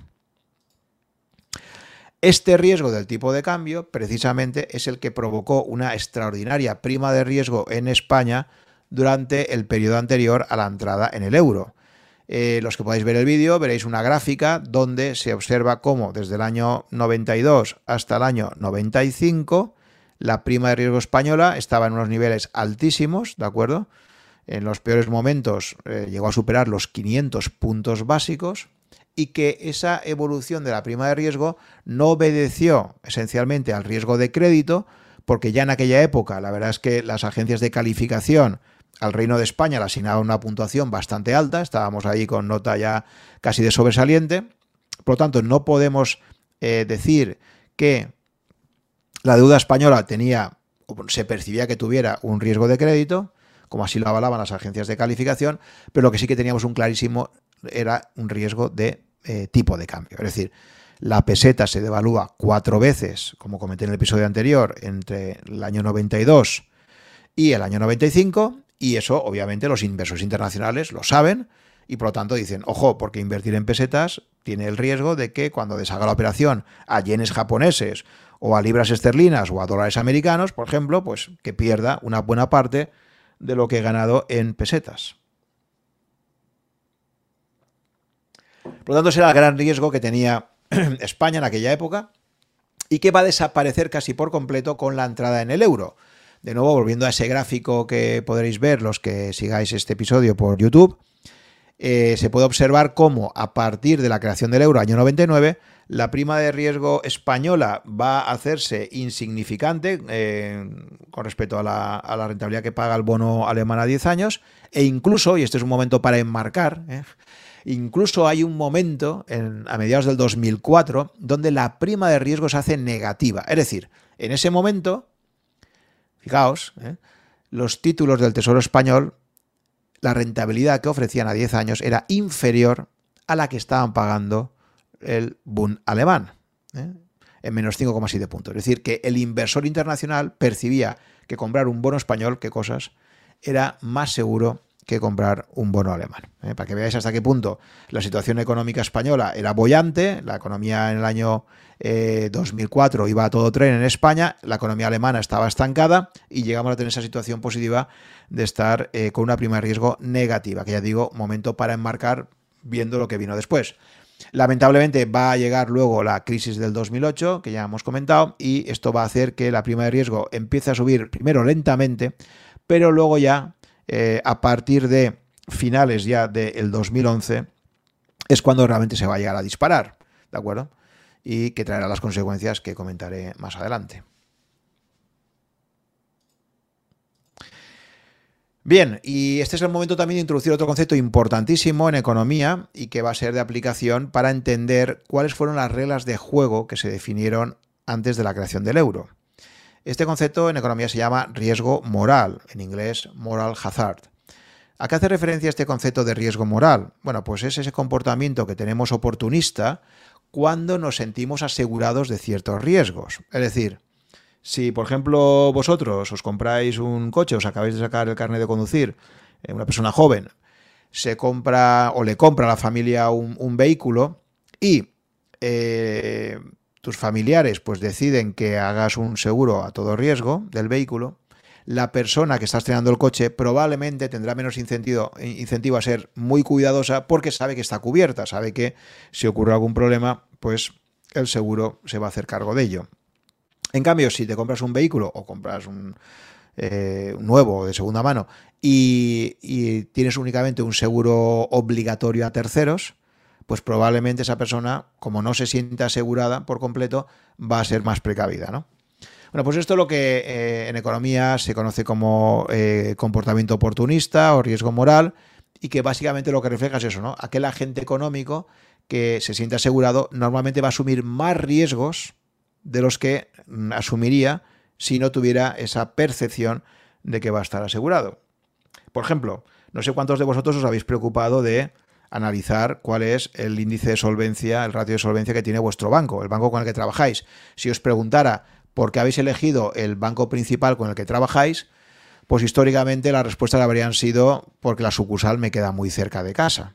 Ahora ya con la banca online, pues cada vez es un criterio de menor, de menor peso, pero en general la gente lo elige por conveniencia, porque le pagan eh, un mejor tipo de interés, porque le dan más servicios, por lo que sea. Pero me atrevería a jugarme dinero a que casi nadie ha elegido el banco porque ha hecho una comparativa de solvencia ya ha decidido que ese banco es especialmente solvente. ¿De acuerdo? ¿Qué ocurre aquí? Pues que existe en Europa el denominado Fondo de Garantía de Depósitos, que lo que nos viene a decir es que hasta 100.000 euros por titular está cubiertos por ese fondo. ¿De acuerdo? Esto puede que haya gente que no lo sepa, pero la verdad es que la prensa tampoco ha manifestado nunca preocupación al respecto y la realidad es que en general yo creo que los ciudadanos creen pues, que sus bancos les van a poder garantizar el dinero que tienen ahí depositado, ¿de acuerdo? Si hubiera una mayor preocupación al respecto, probablemente sí que nos plantearíamos en qué banco tenemos nuestro dinero, ¿no? La realidad es que existe ese fondo de garantía de depósitos que hasta 100.000 euros por titular lo cubre y que de alguna forma genera ese riesgo moral de decir, oye, pues mira, como me siento asegurado, tampoco me voy a preocupar de hacer los deberes para saber si el banco con el que trabajo tiene una solvencia adecuada o no. O, por ejemplo, cómo ha quedado en los test de estrés que realiza eh, regularmente el Banco Central Europeo, porque hay unos que salen mejor en la foto y otros que salen peor, ¿no? O, por ejemplo, averiguar también qué bancos dentro del eurosistema están considerados de índice eh, de riesgo sistémico. Es decir, que el propio Banco Central Europeo ha dicho que estos bancos no los va a dejar quebrar, mientras que hay otros que ahora sí podrían permitir que quebrasen, ¿no? Bueno, pues es otro ejemplo de, esto. Si creemos que, estamos asegurados, pues vamos a tener un comportamiento más despreocupado. Si no estamos, pues vamos a estar más atentos. ¿De acuerdo? Eso sería el concepto de riesgo moral que tiene múltiples aplicaciones en economía. Pues bien, esto aplicado al mundo de los estados y de su endeudamiento, parece claro que si un estado eh, considera que va a ser ayudado por otros estados en caso de que tenga un, endeudamiento elevado y no lo pueda atender, esto va a relajar fiscalmente a ese Estado, ¿de acuerdo? De la misma forma que si, yo siempre pongo el ejemplo en clase de, un estudiante de Erasmus, ¿no? Si tú eh, te vas a estudiar un Erasmus fuera y pactas con tu familia que te van a pasar X cantidad al mes de dinero y como máximo esa cantidad y te comprometes con ellos a que esa va la cantidad máxima, pues ese estudiante se va a ir, pero en su interior siempre va a pensar, vamos a ver, mis padres son mis padres, me han dicho que no, me puedo gastar más de, vamos por caso, 600 euros al mes, pero sé que si tengo un problema serio, sé que si me juego la pasta en una timba o por lo que sea, me gasto más en gin tonics eh, un mes y no llego a ese final de mes, pues al final, si les llamo y les digo que mira, me he encontrado con este problema y tal, probablemente, probablemente, pues soy su hijo, eh, y prefiera no verme durmiendo bajo un puente, probablemente al final eh, esos padres van a aceptar que eh, se les envíe una nueva cantidad de dinero, a pesar de que le habían insistido por activa y por pasiva en que eso no iba a ocurrir. ¿no? Bueno, pues eso sería un complemento de riesgo moral, es decir, que el estudiante asume implícitamente que al final le van a ayudar. ¿no? Esto, esa lógica individual es aplicable también perfectamente a los, a los estados. ¿no? Entonces, si un estado va a entrar en el euro antes de ese año 99. Eh, y puede pensar esto, puede pensar, oye, yo tengo una moneda que se llama peseta, que me está costando financiarme, o lira italiana, o escudo portugués, o dragma griego, eh, me cuesta financiarme, mi divisa no tiene mucha credibilidad, etcétera. Ahora voy a entrar en el euro. Una vez que esté dentro del euro, probablemente me va, a resultar mucho más fácil conseguir financiación internacional porque mi nueva moneda va a ser una moneda que comparto con alemanes, franceses, austriacos, holandeses, belgas, etcétera. Y, y, el conjunto de esos países pues, va a aportar mucha mayor credibilidad que lo que era mi economía de forma individual. Entonces era, era fácil intuir que se podría generar un riesgo moral en aquellos estados que se iban a aprovechar de esa entrada en el euro para poder financiar su deuda de una forma más barata de lo que existía antes. ¿no? Esto era un riesgo claro y fue un riesgo que fue perfectamente percibido por los economistas que diseñaron un poco pues, toda la arquitectura del euro. ¿De acuerdo? Es decir, el riesgo existente era que los estados, sobre todo los estados que venían de costumbres de eh, endeudamientos elevados, etcétera, y poco, y poco control fiscal, que aprovecharan la entrada en el euro para eh, tener un poco más de alegría en su endeudamiento. ¿no? Así que este problema fue detectado de forma temprana y se decidieron dos medidas para evitar que se produjera ese riesgo moral. ¿no? Entonces está la historia de cómo tú puedes detectar un problema, poner dos medidas importantes para intentar evitar ese problema y sin embargo que esas dos medidas no acaben siendo efectivas, ¿de acuerdo? De la misma forma que en el ejemplo anterior que os ponía, una familia, unos padres pueden detectar el, problema potencial de que su hijo, estudiando el Erasmus, se acabe gastando más de lo prometido, se defina un contrato para que eso no ocurra, con unas penalizaciones, pero que luego en la práctica pues no acabe siendo efectivo, ¿no? Entonces, ¿cuáles fueron las dos reglas que introdujo la Unión Europea para evitar ese posible riesgo de que un Estado que entrase en el euro aprovechase ese bien común que era la mayor credibilidad para aumentar su endeudamiento.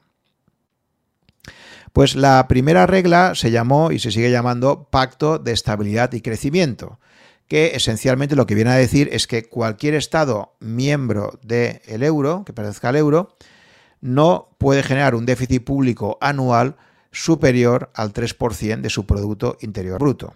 ¿De acuerdo? Solamente se permitía que hubiera un déficit público superior en situaciones de fuerte crisis económica, de recesión de la economía, pero si no era ese el caso, se consideraba que no debería tener un déficit público superior al 3%. Esa es la regla fiscal que, recordemos, había puesto también para poder entrar en el euro y que obligaba a los gobiernos a tener esa disciplina fiscal. Pues bien, este, esta primera condición, este pacto de estabilidad y, crecimiento, lo de crecimiento fue un añadido que pusieron los franceses para que quedase más bonito, ¿eh? porque pacto de estabilidad sonaba austeridad, y entonces pues, había que añadir crecimiento que quedaba mejor. Temas de, marketing de Bruselas. Bueno, pues la realidad es que eh, el problema que ha tenido este pacto es que en la práctica no se ha cumplido lo que se dijo que pasaría si un Estado no cumplía con él. Y lo que iba a ocurrir era que si durante dos años consecutivos un Estado no cumplía con ese límite de déficit público por debajo del 3% del PIB en situaciones normales, eh, acababa pagando una sanción económica significativa por haber hecho ese incumplimiento. El saldo excedentario de ese déficit público, pues había una cantidad de dinero que había que pagar importante.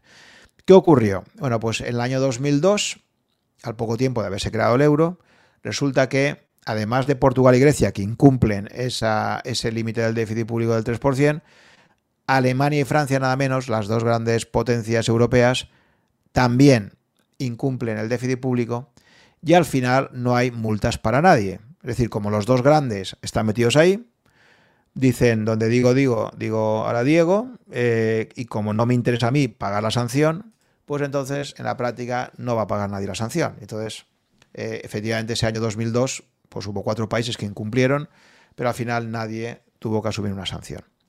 El resto de países tomaron buena nota, como suele pasar en estas situaciones. Si tú eh, dices quien haga algo mal tendrá una sanción y luego esa sanción no la aplicas, pues estás generando un mal precedente.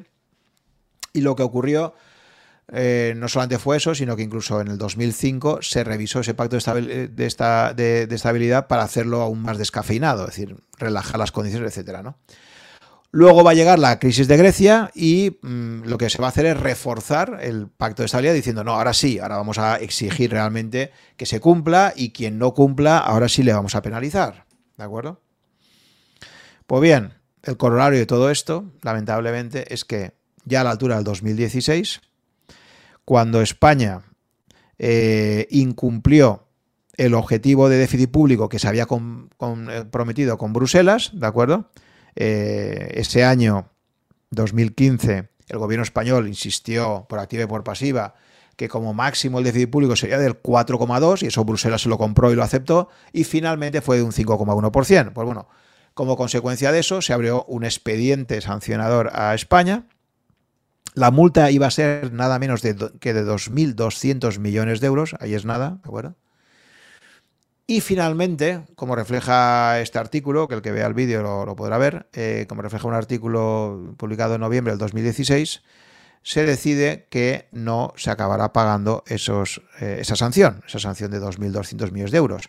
El título del artículo es Las multas son un espejismo, las sanciones desde Bruselas por la estabilidad presupuestaria ya no se impondrán jamás. ¿eh? Es decir, el resumen de toda esta historia es, se había decidido unas reglas de juego, iba a haber sanciones con ellas, en el 2002 por primera vez se incumple y no hay ningún tipo de sanciones, Después de la crisis de Grecia en el 2010-2011 se hace un pacto de estabilidad reforzado, pero a pesar de todo ello, en el 2015 España incumple y no acaba pagando sanción. Por lo tanto, de nuevo, pues Bruselas, una cosa es lo que dice y otra cosa es lo que hace, y al final, pues el miedo a imponer sanciones acaba siendo dominante.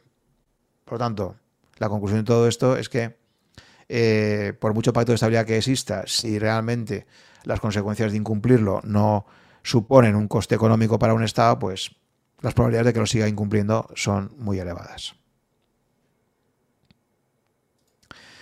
¿Y cuál es la segunda regla de juego que se introdujo que tampoco sirvió para evitar eh, el problema de, Grecia y, de otros países que al final fueron eh, rescatados?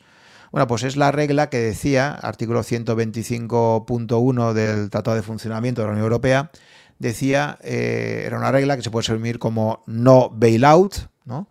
y que viene a decir que ni la Unión Europea ni el resto de Estados miembros están obligados a responder de los compromisos fiscales que asuman los gobiernos centrales, regionales o locales dentro de la Unión Europea. ¿De acuerdo? Es decir, si un Estado, si una comunidad autónoma, si un ayuntamiento tiene serios problemas de financiación, si se encuentra con un problema de, suspensión de pagos, ningún Estado miembro ni la Unión Europea está obligada a acudir para rescatar a ese sector público con problemas. Esto es lo que establece esa regla de no bailout, de no rescate. ¿no? Bailout en inglés significa rescatar desde fuera. ¿no?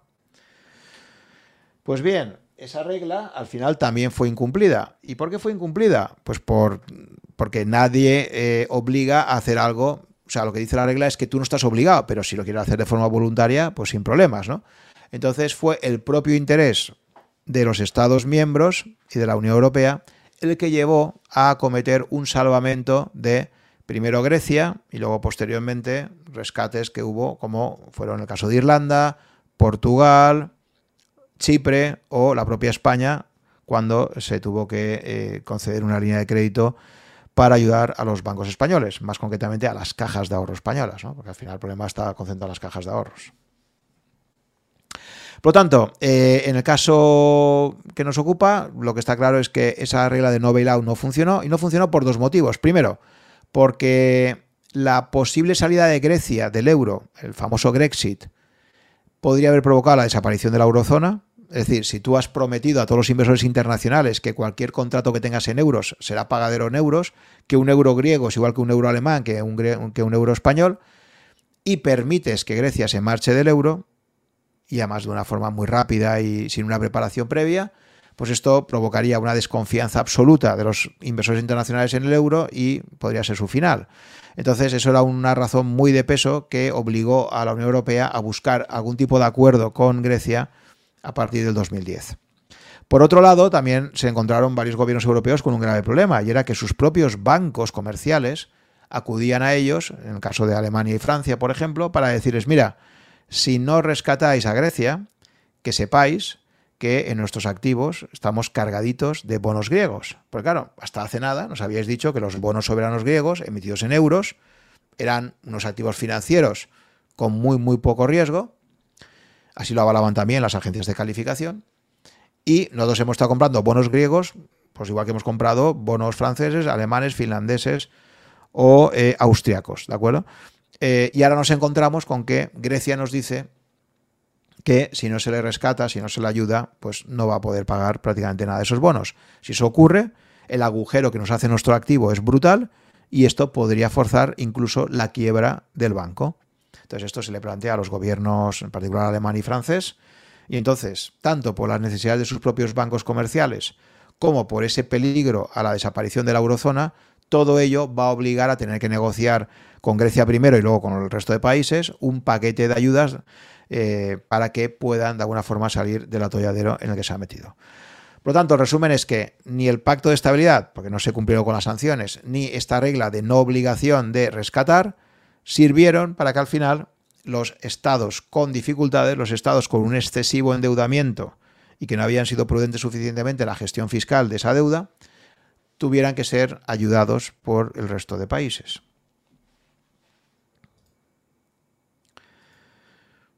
Y esto orienta un precedente pues, de enorme eh, gravedad para el futuro. Em, la crisis de deuda soberana griega está ya a finales del 2009 con un cambio de gobierno. Con ese cambio de gobierno se descubre que las estadísticas eh, griegas están falseadas desde hace muchos años. Es decir, básicamente que cuando entró en el 2001 pues ya había hecho trampa también para, para poder ingresar en el euro. Y que la situación financiera del Estado griego es bastante peor de la que se pensaba. Esto lleva rápidamente a las agencias de calificación a rebajar eh, la calificación que se le estaba otorgando a, Grecia, eh, que pasa de estar en un A más, perdón, un A menos, a, irse a, a, basura en muy pocos meses. Y como consecuencia de todo ello, pues entra en una serie de negociaciones que van a llevar muchos, muchos meses. No había ningún tipo de instrumentos preparados en Europa para poder hacer este tipo de rescates financieros.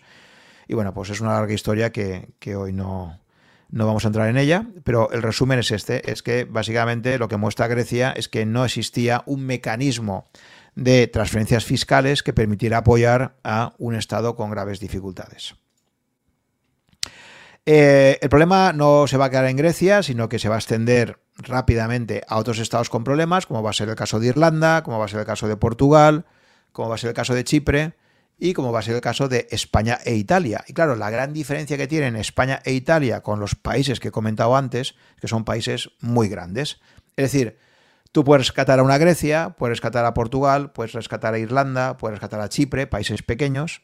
Existe capacidad financiera global para ello, pero probablemente la Unión Europea no tiene la capacidad financiera para poder rescatar a un Estado grande como sería el caso de Italia o de España. Por lo tanto, el problema que se le planteaba a Europa era mucho más grave en el caso de estos dos países, que de repente desde mediados del 2011 empiezan a ver cómo sus primas de riesgo empiezan a crecer peligrosamente y acaban disparándose hasta situarse en niveles de más de 600 puntos básicos, que eran básicamente los niveles a los que había tenido que ser rescatados estos países que os he dicho antes, ¿no? Eh, Grecia, Portugal, Irlanda y Chipre. En el caso español se van dando pasos para intentar transmitir un poquito más de confianza a los inversores internacionales y, por ejemplo, una medida curiosa que se adopta, ahora que se habla tanto de la dificultad para modificar la Constitución española, bueno, pues eh, en septiembre del año 2011 se aprueba la reforma del artículo 135 de la Constitución española, por el cual se establece el principio de estabilidad presupuestaria en todas las administraciones públicas y que lo que viene a decir básicamente es que se prohíbe el déficit público estructural para el Estado. Es decir, un déficit público que no venga provocado por una grave situación de crisis económica. Es decir, que no se produzcan circunstancias excepcionales como catástrofes naturales, una recesión económica, etc. ¿no? Y además establece en ese artículo 135 de la Constitución que los pagos del servicio de la deuda, es decir, el pago de intereses más la devolución del principal, gozarán de prioridad absoluta en los pagos que tenga que realizar el Estado español o las administraciones públicas españolas. ¿De acuerdo? Prioridad sobre pago a pensionistas o pago a funcionarios. Bueno, pues esta fue una reforma express de la Constitución, la que se pusieron de acuerdo el Partido Popular y el Partido Socialista, eh, por sugerencia alemana, En Alemania ya se había hecho algo así, en su constitución también. Y la realidad es que después de hacer esa reforma express, el efecto que tuvo sobre el mercado fue prácticamente nulo. Los inversores internacionales, el que se cambiase la constitución en España, no les dijo absolutamente nada. Siguieron desconfiando de que eh, el Estado español pudiera atender sus, sus, eh, sus deudas. Esto provocó la prima de riesgo que se situara a niveles altísimos. Y al final, curiosamente, lo que va a salvar la situación no va a ser una reforma constitucional, sino las simples palabras de un banquero central. ¿eh? Y esto es una muestra más de lo que os decía del poder inmenso que han adquirido los banqueros centrales. En concreto, Mario Draghi había llegado a la presidencia del Banco Central Europeo, como comenté en el episodio 59, en eh, noviembre del año 2011, un italiano, por primera vez presidente del Banco Central Europeo. Y eh, este Mario Draghi, en la situación en la que estaba, ya digo, las primas de riesgo absolutamente disparadas de, España y de Italia, eh, en la primavera ya del 2012, bueno, pues a la altura de julio de 2012, justo antes del inicio de las Olimpiadas de Londres, en una rueda de prensa ya famosa, dijo estas palabras de el Banco Central Europeo hará todo lo necesario para sostener el euro y créanme, será suficiente. ¿De acuerdo? Ese whatever it takes, ¿eh?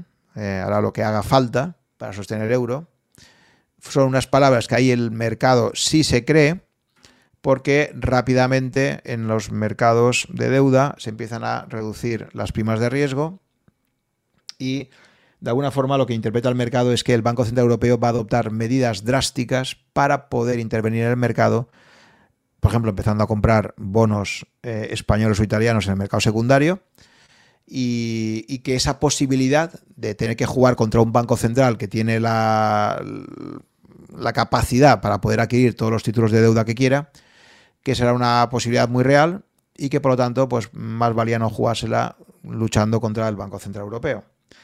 Eh, por lo tanto, fijaos qué curioso, unas simples palabras de un presidente del Banco Central Europeo acaban teniendo mucho más impacto en el mercado y hacen famoso a Draghi frente a hechos legislativos como sería la reforma constitucional en España, ¿no? para intentar garantizar que el pago de la deuda pública eh, iba por delante de todo lo demás.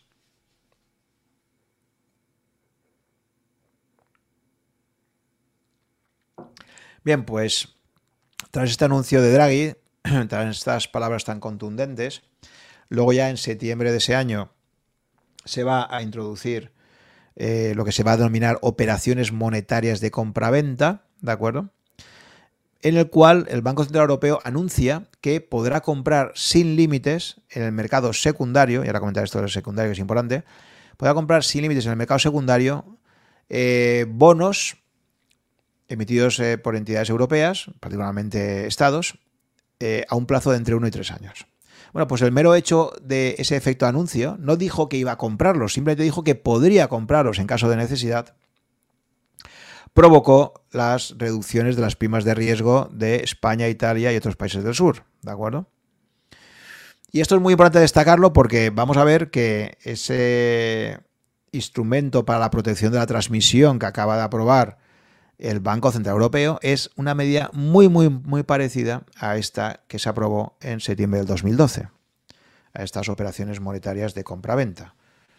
Lo vamos a ver ahora cuando comente eh, a qué hace referencia esa medida recién aprobada.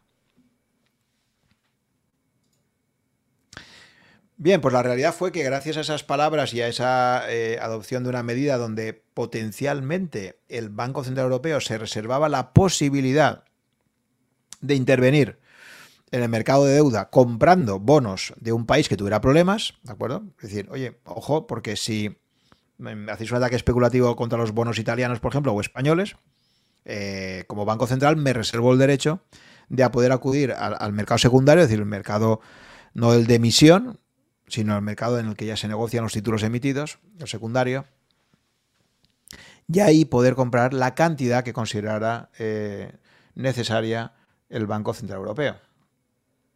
¿De acuerdo? Ese efecto anuncio, como digo, funcionó muy bien.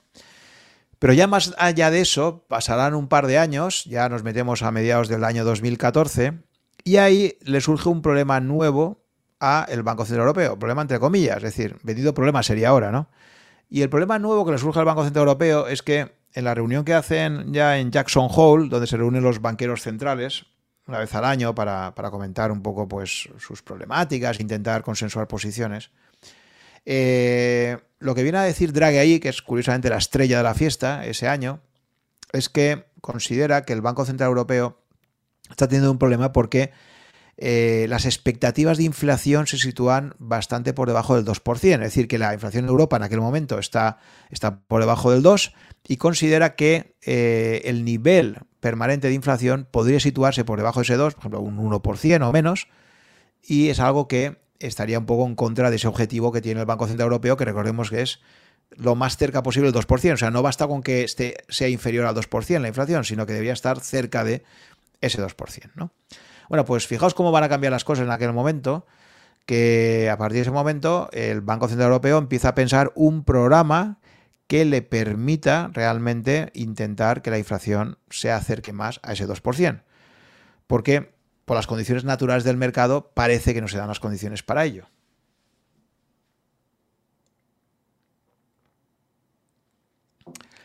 Y esto es lo que va a llevar a la aparición por primera vez en el caso europeo de una política de expansión cuantitativa, en inglés quantitative easy, ¿no?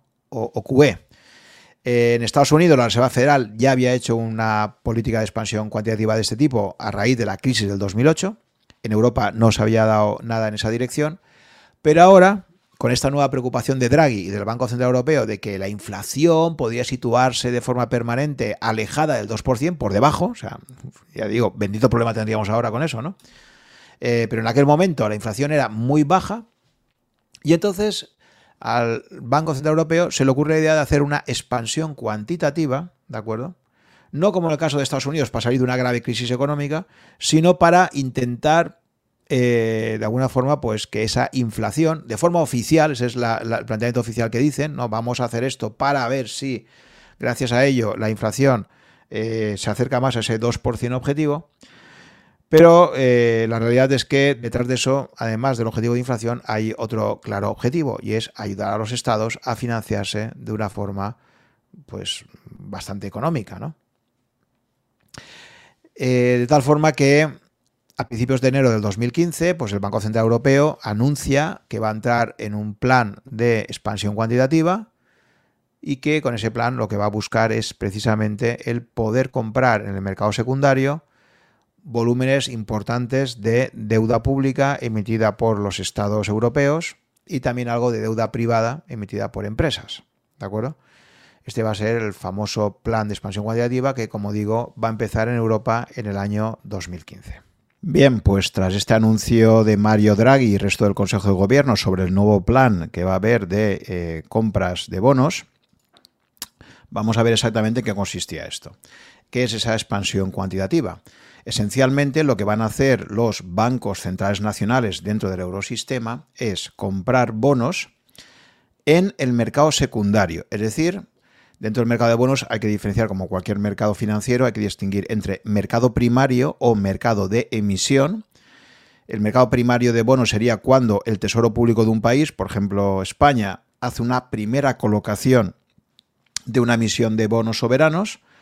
En el momento que hace esa emisión inicial es cuando recauda el dinero, ¿de acuerdo? Entonces el mercado primario siempre es el mercado en el cual el emisor, en este caso un Estado, hace una colocación eh, a través de una subasta y obtiene un dinero de esa colocación. Ese es el momento inicial, el primer segundo donde se hace esa colocación. Eso sería mercado primario. Eso está estrictamente prohibido por el Tratado de Funcionamiento de la Unión Europea, el que pueda acudir un banco central a comprar una emisión realizada por un Estado, porque estaría financiando de forma directa eh, esa emisión de deuda pública, ¿de acuerdo? Por tanto, claramente, según el Tratado de la Unión Europea, no se puede acudir a esa emisión, eso rompería la independencia del Banco Central, pero, y ahí viene la artimaña legal, no dice nada al tratado de que no se pueda adquirir ya en el mercado secundario, una vez que esos bonos ya han sido colocados y han empezado a comprarse y venderse por parte de diferentes agentes económicos, no especifica que en el mercado secundario no puedan realizar actuaciones.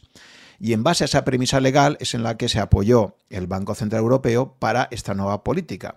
Por lo tanto, siempre las compras se van a realizar en el mercado secundario, donde esos bonos ya están negociándose entre diferentes agentes económicos.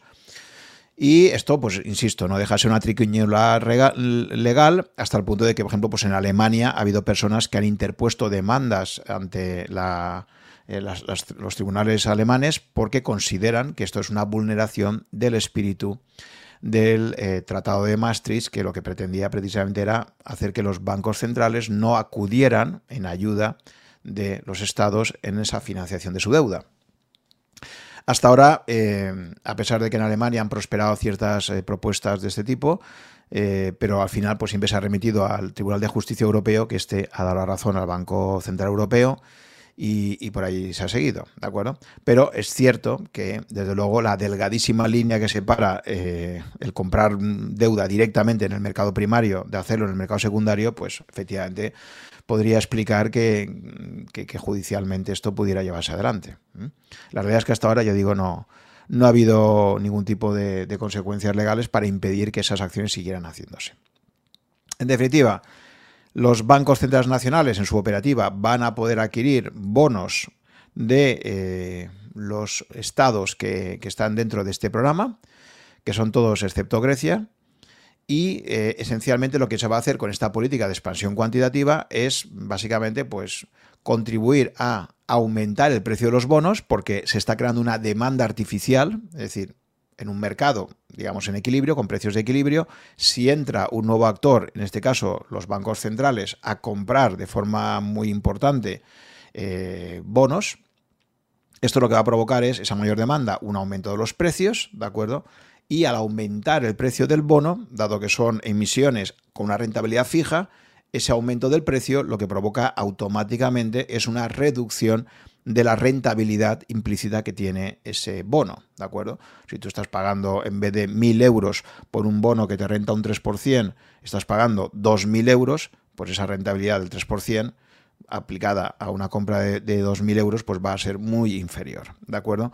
Por lo tanto, esto lo que va a provocar, en definitiva, es aumento de precios, reducción de las rentabilidades que tienen esos bonos. Por lo tanto, las nuevas emisiones que se puedan hacer se van a poder hacer a rentabilidades mucho más bajas, ¿no? que estén en línea con lo que se está negociando en el mercado secundario. En definitiva, se está premiando tipos bajos, se está premiando endeudamiento, eh, se está facilitando la financiación del sector público y se está castigando a los ahorradores con unos tipos de interés más bajos que van a retribuir peor sus ahorros.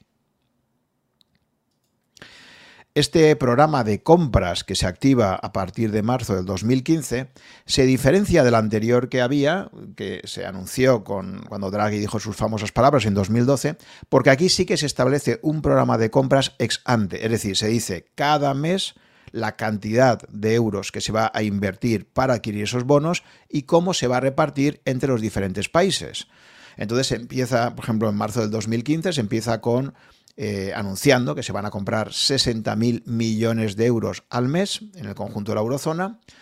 Esto se mantendrá durante el primer año. Luego, a continuación, a partir de marzo de 2016, se sube hasta 80.000 millones de euros al mes. Estos son compras netas, es decir, no es que se compren y luego se vendan, sino que se van a ir adquiriendo y a medida que venzan los plazos de estos bonos adquiridos, se compran para mantener la posición neta total, ¿de acuerdo? O sea que se van añadiendo progresivamente. Por lo tanto, 60.000 primer año, eh, a partir del 2016 80.000 millones al mes, a partir del 2017 se vuelve a bajar a 60.000 millones, ya en el 2018 se baja de nuevo a 30.000 millones al mes, pero siempre son compras netas que se van sumando a todas las que habían. Eh, a finales del 2018 se baja a 15.000 millones al mes y se dice que ya en 2019 no habrá, pero en noviembre de 2019, antes del estallido de la pandemia, de nuevo se reactiva este programa de compras con 20.000 millones de euros al mes. ¿De acuerdo? Em, a este primer plan, que durará desde el 2015 al 2019, se le va a sumar un segundo plan de compras masivas de deuda, que este sí vendrá ya provocado por la aparición de la crisis del COVID en marzo de 2020.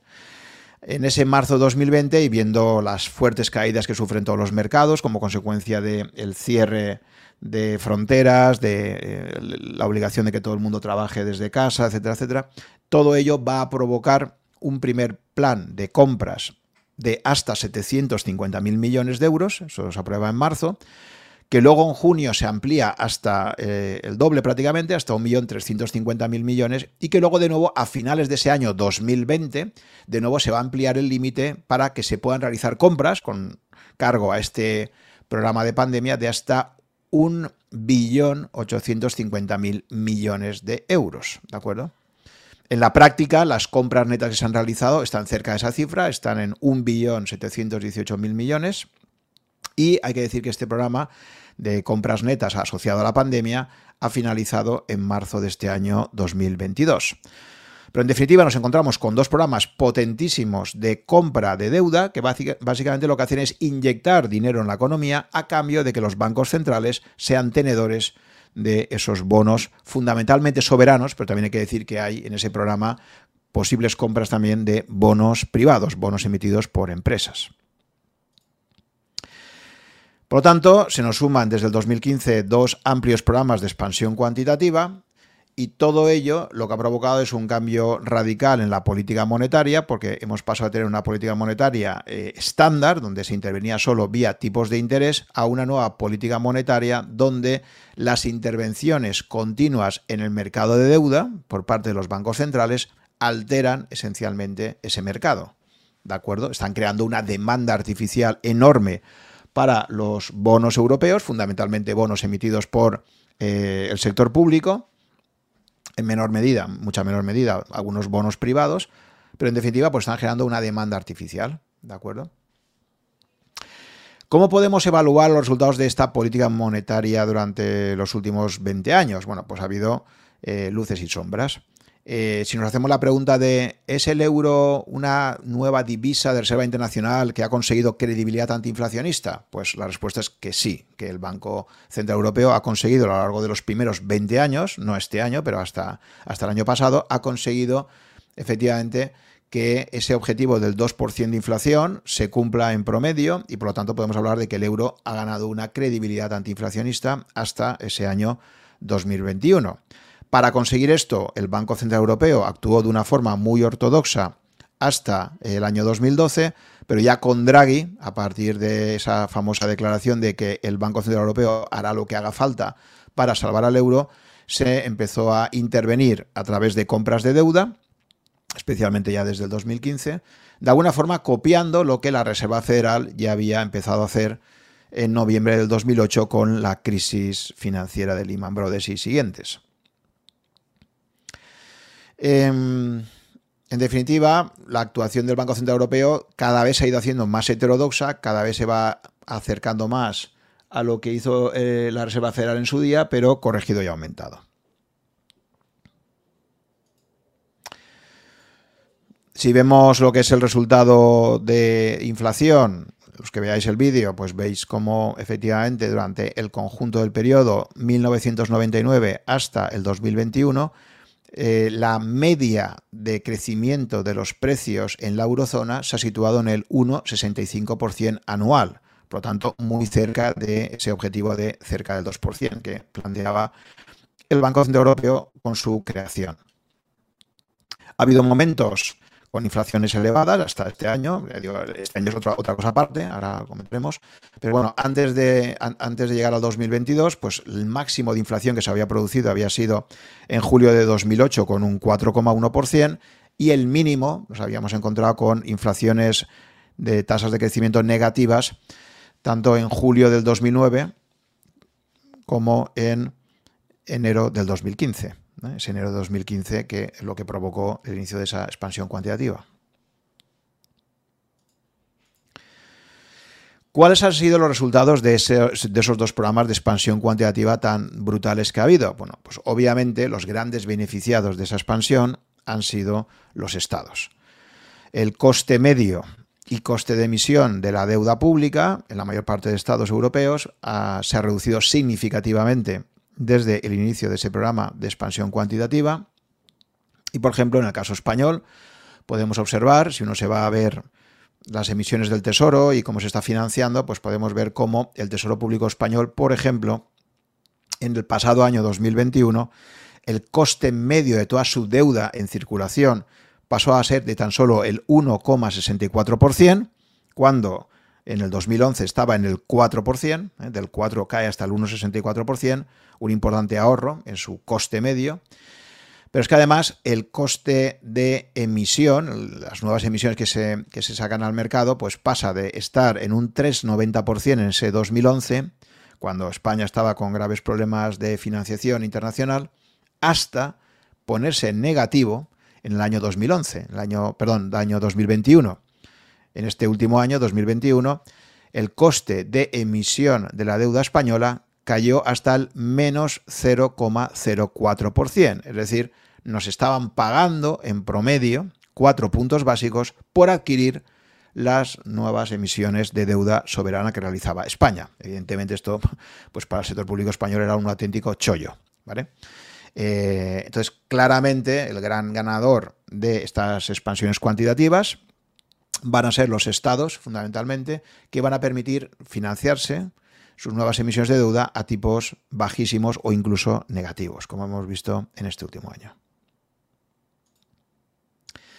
Esto también ha llevado a su vez a que los bancos centrales cada vez tengan un mayor protagonismo como tenedores de letras, bonos y obligaciones del Estado, que es lo que en España eh, son las tres denominaciones que tienen las, emisiones de deuda pública. En concreto, en el caso español, y si vemos también de nuevo la memoria eh, que publica el Tesoro Público, podemos ver cómo el Banco de España no ha dejado de incrementar su posición neta como tenedor de, deuda pública española y, por ejemplo, pues en el año 2021 se situaba en el 25%. Es decir, uno de cada cuatro euros emitidos de deuda pública en España es actualmente propiedad del Banco Central Español. Podemos imaginar lo que pasaría si ese Banco Central decidiera deshacerse rápidamente de toda esa deuda. Eso provocaría un derrumbe de precios de la deuda y que se disparasen sus rentabilidades. De hecho, hace ya algún tiempo eh, había una noticia, un artículo donde se entrevistaba a Rafael Valera, el CEO de Bayern Hall y especialista en renta fija, que el titular ya era muy significativo. Decía, sin el apoyo del Banco Central Europeo, la deuda española estaría al 7%, al 7% y sin poder financiarnos, ¿de acuerdo? Es decir, este, este eh, especialista de mercado que opera en los mercados en renta fija, pues estaba resaltando lo que es eh, Vox Populi, ¿no? Es decir, si no fuera por esas intervenciones deliberadas de los bancos centrales eh, que pertenecen al, al, eurosistema, pues la financiación de estados como el español, o Italia, o Portugal, o Grecia, países del sur, sería bastante más elevada. Por lo tanto, clarísimamente esa intervención del Banco Central Europeo ha supuesto una distorsión del mercado de deuda, y esa distorsión, pues de momento, pues va a costar mucho que se pueda corregir, porque una vez que tú empiezas a ayudar a un enfermo dándole esa medicina de forma continua, retirar esa medicina, retirar esa ayuda, se hace dificilísimo. Se crea un enfermo absolutamente dependiente. Bien, eh, esto era lo que estaba ocurriendo hasta el año 2021. Habíamos enfrentado dos años de pandemia, se habían tomado medidas extraordinarias para mantener la actividad económica, pero aparece el elefante en la cacharrería. Como era de prever, al final cualquier proceso de expansión monetaria acaba desembocando en una mayor inflación cuando las cosas se empiezan a normalizar y es lo que va a ocurrir. Es decir, ya desde finales del año 2021 eh, se empieza a observar que va a haber tensionamiento de precios y eh, ha sido ya este año 2022 cuando en los primeros ocho meses se ha producido ya una subida exponencial de esa inflación. ¿eh? Quienes veáis el vídeo, pues veréis cómo pasamos de tener una inflación que a finales del 2021 aún estaba pues muy, muy baja, a que en, estos últimos meses pues haya disparado hasta hacerse realmente exponencial y superar el 8% con el último dato del mes de junio. Si nos cogemos eh, los datos que publica el Banco Central Europeo en su propia página web, podemos ver cómo en este mm, último mes de junio 2022, que es el último dato disponible, el conjunto de la inflación en la zona euro se ha situado en el 8,6%, nada menos. Pero es que si luego vemos estado por estado, podemos ver que hay una enorme dispersión también de tasas de inflación. Así nos podemos encontrar con eh, países como Estonia, que tiene un 22% de inflación, nada menos, Estonia. ¿De acuerdo? En general, las repúblicas bálticas son las que están ahora mismo con las tasas de inflación más altas, porque también está ahí con un 20,5% creo que es Letonia, eh, un 19,2% en Lituania. Entonces, realmente las repúblicas bálticas, digamos que tendrían ya una inflación a la Argentina, superando, eh, habiéndose metido ya en ese, en ese 20% más o menos. Y luego en otros países europeos importantes, pues tenemos a Alemania con un 8,2%. ¿eh? ¿Quién podía imaginar esto en un país tan averso a la inflación como es Alemania? En España estaría en el 10%. Italia 8,5%, Francia 6,5%, etcétera, ¿de acuerdo? En su conjunto un 8,6%, que es lo que ha encendido todas las alarmas y que ha provocado pues que eh, se haya producido esa primera subida de tipos de interés en esta última reunión del Consejo de Gobierno de julio. Bien, respecto a eh, el papel del euro como reserva internacional, eh, hay que decir que ha ido ganando peso poco a poco no ha llegado a convertirse realmente en una alternativa al dólar, como algunos pensaban. El dólar sigue siendo la moneda de reserva internacional más importante. En el año 2021, por ejemplo, pues suponía casi el 59% en la composición de las reservas internacionales de divisas, pero el euro ha ido ganando espacio y actualmente está en el entorno de casi el 21%. Se lleva moviendo ya desde hace años entre el 20-21% en cuanto a divisa internacional de reserva. A continuación vendría ya el yen japonés, que está en torno al 6%, la libra esterlina en torno al 4,8%, el renminbi chino, que sigue teniendo un peso pequeñísimo en, la, en las reservas internacionales, a pesar de, la importancia de la economía china, que está en torno al 2,8%, dólar canadiense 2,4%, etcétera. Por lo tanto, el euro sí que es verdad que se ha convertido en una divisa importante en el panorama internacional, aunque en ningún caso eh, pueda hacerle aún sombra al dólar norteamericano. Respecto al programa de, de compras eh, de deuda, dentro de ese primer programa que se hizo desde el 2015, pues podemos ver, quien pueda observar la presentación en YouTube, que no ha dejado de crecer el total de tenencias de bonos hasta eh, este pasado mes de junio y que actualmente nada menos que hay más de 3,4 eh, billones de eh, euros comprados en bonos por parte de los bancos centrales de la eurozona. 3,4 billones, casi nada. Eso es una compra que se ha realizado y que algún día tendrá que empezar a devolverse al mercado, tendrán que empezar a realizarse ventas. De momento, el Banco Central Europeo no ha dado ninguna pista de cuándo empezaría a haber una reducción de su posición neta. Eh, dice que en el caso de la pandemia sería hasta el 2024 y en el otro caso que de momento no hay fechas. Por lo tanto, parece claro que esa tenencia de bonos no tiene fecha de caducidad, no se van a deshacer de ellos a corto plazo y es más, tienen bastante miedo a que esa deshacerse de esas posiciones en bonos pudiera provocar una subida de sus tipos muy elevada y que pusieran serios aprietos la financiación de los estados. Por lo tanto, esto es algo que ha generado el propio Banco Central Europeo, empezando en el 2015 con esa excusa de que la inflación era, eh, era baja y estaba alejada del objetivo del 2%, y se ha metido en una guerra de la cual ahora mismo no sabe cómo salir sin provocar serias alteraciones en la financiación de los estados. Eh, esa compra de, bonos, en el caso de, lo que se llamó la app, el programa de compras eh, de activos, eh, se hizo con compras proporcionales según el peso económico de cada estado. Ahí estaban todos los estados, excepto, curiosamente, Grecia. Grecia se consideró, que sus bonos no tenían suficiente credibilidad y no fue incluida en este programa de compras del sector público. Así que eh, lo que podemos observar, quien vea eh, la presentación, pues es que, por ejemplo, Alemania ha sido el país más beneficiado en ese programa de compras, con el mayor volumen, dado que es el país más importante económicamente. A continuación viene Francia, después vendría Italia, después España, que tenía un total de unos 315.000 millones de euros comprados por los bancos centrales de la eurozona, y así sucesivamente. Por tanto, era un programa donde se establecía ex ante las cantidades a comprar y cómo se iban a repartir por países.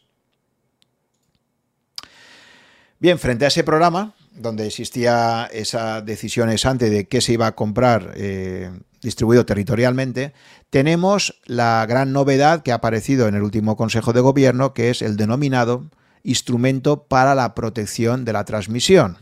Se ha llamado así, Instrumento para la Protección de la Transmisión, un nombre opaco eh, donde los haya. Bueno, pues ¿qué es esto del instrumento para la protección de la transmisión? Con lo que nos han regalado una nueva, un nuevo término en, en Frankfurt, ¿no? en la última reunión. Bueno, pues esencialmente es un nuevo programa de compras, pero que a diferencia de los dos programas asociados a la expansión cuantitativa que se iniciaron en el 2015, en este caso no se dice cuándo se realizarían esas compras ni a qué países se aplicaría. Lo único que se ha dicho es que serían compras en el mercado secundario, por supuesto, eso lo tenemos claro, no, jamás pues en el mercado primario, por incumplimiento de lo que diría el Tratado de Funcionamiento de la Unión Europea. Van a ser compras, eso sí, nos han dicho que serán compras de valores con vencimientos hasta 10 años, entre 1 y 10 años. Y serán compras que se realizarán en aquellos estados, dicen, que experimenten un deterioro de sus condiciones de financiación, es decir, que suba su prima de riesgo, ojo, que no esté justificado por los fundamentos específicos del país. Y claro, uno se hace una pregunta, ¿cómo va a determinar el Consejo de Gobierno del Banco Central Europeo, cómo va a determinar qué primas de riesgo no están justificadas por los fundamentos del país? Claro, aquí entramos en un terreno de absoluta subjetividad. Van a tener que evaluar los señores consejeros del Banco Central Europeo si la prima de riesgo de Italia o de España, por ejemplo, son especialmente altas y no obedecen a los fundamentos macroeconómicos de ese país. Bueno, pues ahí entramos en un terreno de absoluta subjetividad. Lo que parece intuirse es que si las primas de riesgo se disparan, sean, estén o no justificadas por fundamentos macroeconómicos, van a intervenir. ¿De acuerdo? En este nuevo instrumento para la protección de la transmisión, lo que queda claro es que ya han desaparecido las restricciones ex ante para las compras. Es decir, ya no se hace como en los programas de expansión cuantitativa, se dice, se va a comprar 60.000 millones al mes y se va a repartir así entre los diferentes países. No, en este caso ni se anuncia la cantidad que se va a comprar, ni se está diciendo que se va a hacer de una forma equitativa entre los países. Aquí solamente se intervendrá de forma absolutamente discrecional cuando el Consejo de Gobierno considere que las emisiones de deuda de un determinado país están sufriendo una prima de riesgo excesiva y quieran intervenir. Eso sí, y aquí viene la segunda parte de la cuestión y es muy importante. Para poder aplicar este instrumento para la protección de la transmisión, se ha establecido una condicionalidad. Es decir, se está diciendo, ojo, nosotros os ayudaremos a Italia, a España, a Grecia, a Portugal, que a priori son los cuatro países que siempre están un poco en el ojo de mira en estos casos, siempre que cumpláis con los criterios fiscales que os hemos dicho. Y por lo tanto, se está poniendo, digamos, al Banco Central Europeo como guardián para el cumplimiento de la normativa fiscal. Entonces, bueno, ahí han establecido cuatro criterios, que todos son al final muy parecidos, pero te vienen a decir, primero, si tú quieres que ayudemos a los bonos de tu país realizando compras en su momento para ayudar a que baje la prima de riesgo, no tienes que estar sujeto a un procedimiento de déficit público excesivo. ¿De acuerdo? Cumple con lo que te diga Bruselas y no te metas en ese procedimiento porque si estás inmerso en ese procedimiento de déficit público excesivo, no vamos a poder aplicar ese instrumento para proteger la prima de riesgo de tu país. En segundo lugar, también se dice que ese país no esté con una ausencia, o sea, que, no se encuentre en una situación de desequilibrios macroeconómicos graves, que no haya, eh, que, esté siguiendo las recomendaciones que le haya dado Bruselas eh, que su deuda pública sea sostenible también, según los diferentes informes que se puedan generar, y en general que cumpla con todas las recomendaciones específicas para ese país que le realice la Comisión Europea.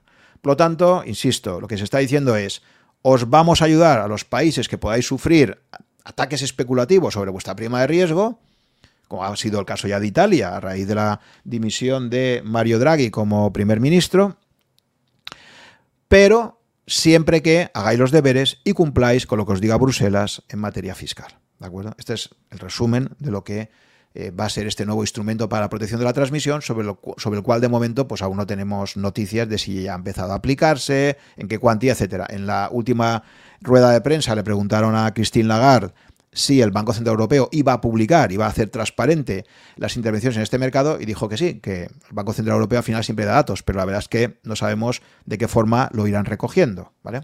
Lo que está claro es que va a ser un instrumento absolutamente discrecional, lo va a poder utilizar el Consejo de Gobierno cuando considere oportuno y que va a estar sujeto, teóricamente al menos, a que los estados que se puedan beneficiar de este plan hagan los deberes en materia fiscal. Pero insisto, teóricamente, porque ya hemos visto anteriormente otros casos donde ha habido estados que deliberadamente han incumplido las reglas fiscales que les imponían desde Bruselas y al final tampoco han recibido sanciones, con lo cual yo no me atrevería a decir que la condicionalidad vaya a ser exigida de forma estricta. ¿De acuerdo?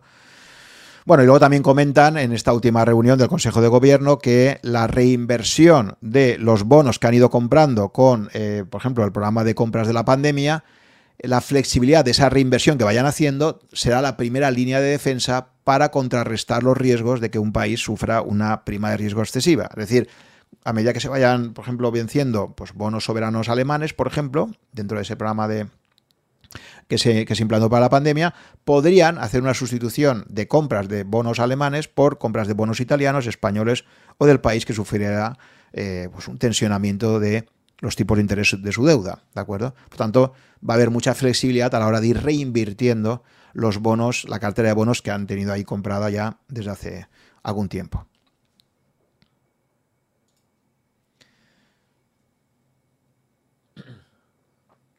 Bien, si vemos lo que ha pasado con las primas de riesgo, podemos observar cómo la prima de riesgo española, eh, que alcanzó un máximo pues, eh, justo antes de las palabras de Draghi, llegó a estar a 600, eh, más de 600 puntos básicos el 24 de julio del 2012. Luego, a raíz de ese, de ese anuncio de Draghi, luego ese programa de, que se anunció de que el Banco Central Europeo podría realizar compras en cualquier momento de países que tuvieran problemas, como lo que ahora se ha anunciado con este instrumento para la protección de la transmisión.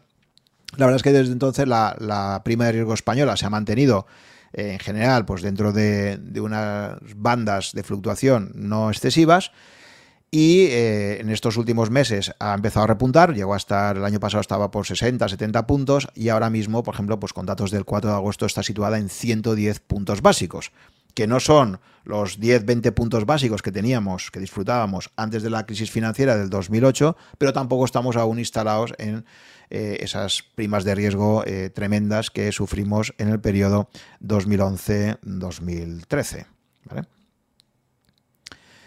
El caso italiano es peor. En Italia ahora mismo la prima de riesgo está en, el 200, en 214 puntos básicos, muy parecida a la griega y esto ha venido provocado en buena medida por esa dimisión de Mario Draghi y en general pues porque desde hace ya algunos meses los inversores internacionales observan con preocupación que el endeudamiento en el caso de Italia pues es, es muy elevado, está por encima del 150% del Producto Interior Bruto y eso unido a una clase política que está instalada siempre en la inestabilidad, ¿no? Hay elecciones con muchísima frecuencia, llega una figura como Mario Draghi que parecía que iba a aportar mucha credibilidad internacional a, Italia y pues ha durado, creo que han sido 15 o 16 meses en el, gobierno, ¿no?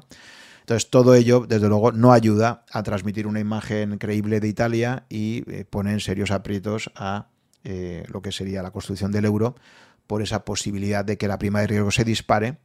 Eh, ya dije anteriormente que Italia, al igual que España, no somos países rescatables, no podría, no habría suficiente capacidad financiera dentro de la Unión Europea como para poder intervenir eh, en un rescate masivo de, países tan grandes como Italia y España y por lo tanto la única vía de ayuda que hay pues es eso, intentar que sus primas de riesgo no se disparen.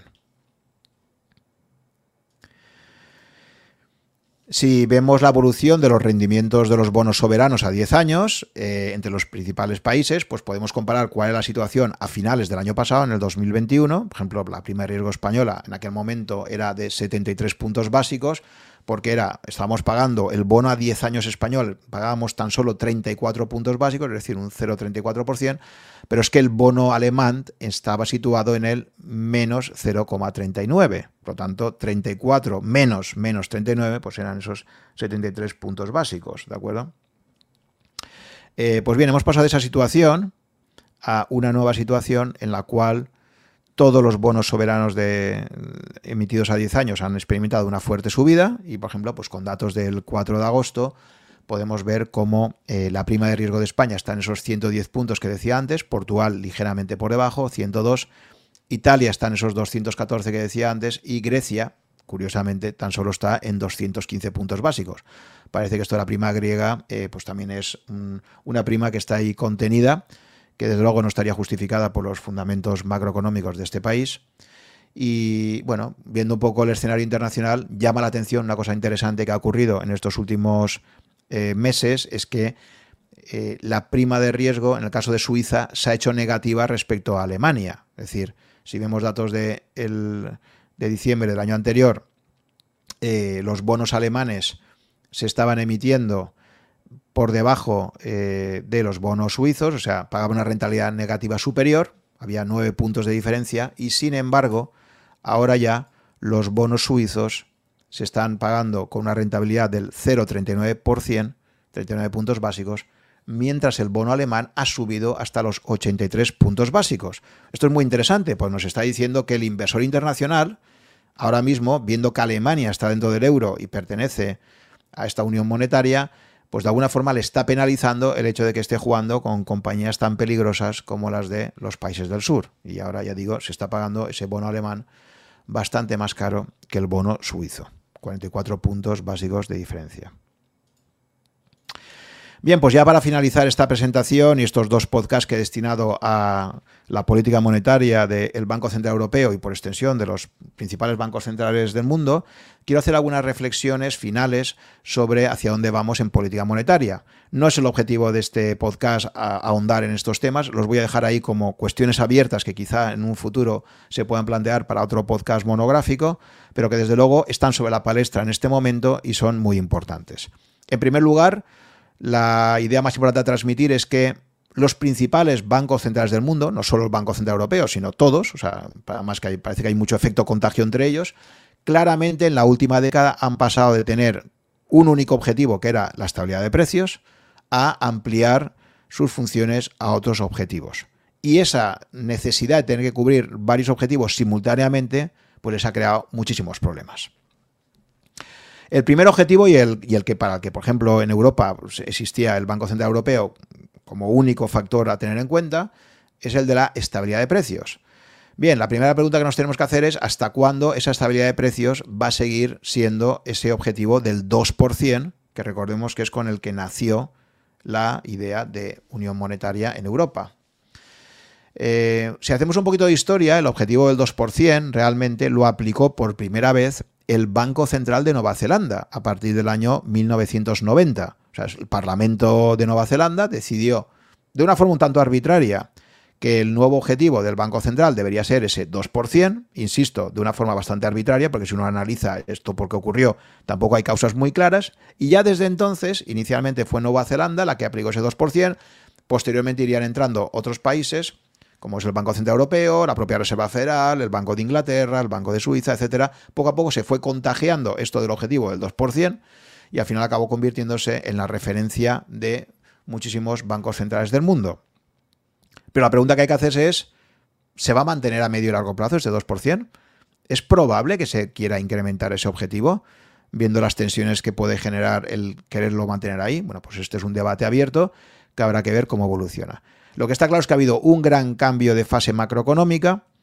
En los años 90 y casi toda la siguiente década de los años 2000, lo que está claro es que la inflación estuvo bajo control en los principales países desarrollados del mundo, Estados Unidos, Reino Unido, Alemania, Japón, etc. La inflación en promedio se situó en el 2,1% durante todo este periodo mientras que veníamos de una etapa anterior, en los años 70, donde la inflación en promedio estuvo en torno al 8%. Esa inflación tan elevada de los años 70 fue la que provocó, pues eso, que los bancos centrales pusieran mucho más foco en subir los tipos, que fueran independientes, etc.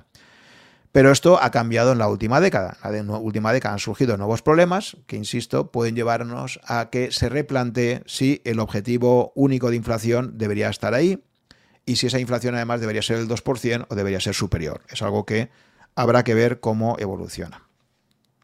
Lo que está claro es que además de ese objetivo de estabilidad de precios, los bancos centrales de todo el mundo en la última década se han encontrado con varios frentes más abiertos que tienen que atender. En primer lugar, como consecuencia de la crisis financiera del 2008, la propia protección de los bancos. Los bancos centrales han tenido que acudir a la ayuda de los bancos comerciales para evitar que muchos de ellos desaparecieran.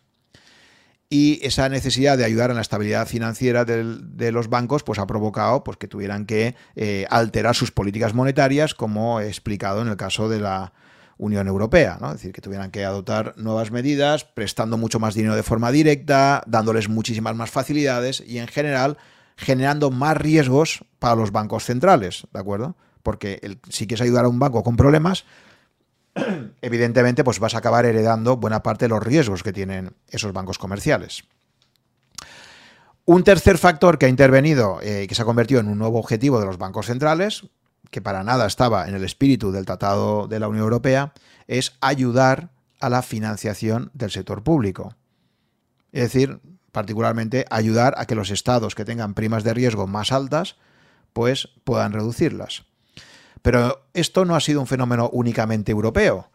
Podemos ver que actualmente, y hay por ahí unos artículos de The Economist muy interesantes donde analiza todo esto, podemos ver cómo, eh, por ejemplo, pues el Banco de Japón actualmente eh, posee el 44%, nada menos, de todos los bonos soberanos japoneses, que el Banco Central Europeo está en torno al 40% eh, que tiene de, deuda soberana, por ejemplo, holandesa, alemana, finlandesa, etcétera que la Reserva Federal también tiene aproximadamente el 40% de todos los bonos emitidos por el gobierno norteamericano, o que el Banco de Inglaterra tiene aproximadamente el 30% de las emisiones de deuda eh, británicas. Por lo tanto, estamos viendo que no es un caso europeo, ese 40%, sino que está ampliamente difundido eh, en otros países desarrollados del mundo. Por lo tanto, este es un fenómeno global Parece claro que los banqueros centrales se contagian entre ellos cuando se reúnen anualmente para comentar sus estrategias de política monetaria y que es algo que no tiene visos de que vaya a reducirse, por lo menos en el corto y medio plazo. Y ya por último, otra reflexión que, tenemos que hacernos es hasta qué punto estos bancos centrales, a través de sus políticas monetarias tan heterodoxas, están provocando problemas en las familias y en las empresas. Al final, una alteración de tipos, como la que se ha practicado en esta última década, con tipos de, interés extraordinariamente bajos o incluso negativos, lo que está claro es que ha alentado una inflación de activos enorme. Es decir, el mercado de bonos clarísimamente eh, es una burbuja que ha estado ahí como consecuencia de esas compras masivas por parte de los bancos centrales, por lo tanto, precios más altos, rentabilidades inferiores. La bolsa se ha beneficiado extraordinariamente también de estos tipos de interés muy bajos el sector inmobiliario también. Y en general lo que ha provocado, y esto lo, comentaba en el episodio 50 con Luis Torras, lo que ha obligado es a que muchísimas familias avesas al riesgo y que no se planteaban invertir, al final se vean abocadas a tener que invertir, sacar su dinero de los depósitos que no les rentan absolutamente nada, que con esta inflación lo único que hacen es provocar pérdidas de capacidad adquisitiva y obligar, como digo, a invertir, a meterse en el mundo de la inversión a muchas familias que no tienen suficientes conocimientos ni interés por ello. Entonces están, de alguna forma, los bancos centrales con esta política de tipos ultra bajos, obligando a que las familias se empiecen a meter en inversiones que en muchos casos asumen riesgos de forma significativa y son cosas que no acaban de entender. ¿no? Entonces, bueno, pues parece que más que nunca el tener una cultura financiera se ha convertido en algo imperativo ante esta situación no estamos en una época en la que puedas tener un depósito en tu banco, te dé una rentabilidad suficiente y con eso tengas bastante, sino que, como digo, a no ser que se produzca una subida muy significativa de tipos en los próximos meses, pues seguiremos estando en un entorno donde esa prioridad por ayudar a financiar a los estados y por mantener estabilidad del sector financiero va a provocar seguramente pues, que los tipos sigan estando moviéndose en niveles bajos y que tengan que estar haciendo juegos de malabarismo los bancos centrales para, por un lado, contener la inflación y, por otro lado, ayudar a que se mantenga una situación estable tanto en el sector financiero como en las emisiones de los estados. Este es un poco pues, lo, que, lo que el escenario al que nos enfrentamos.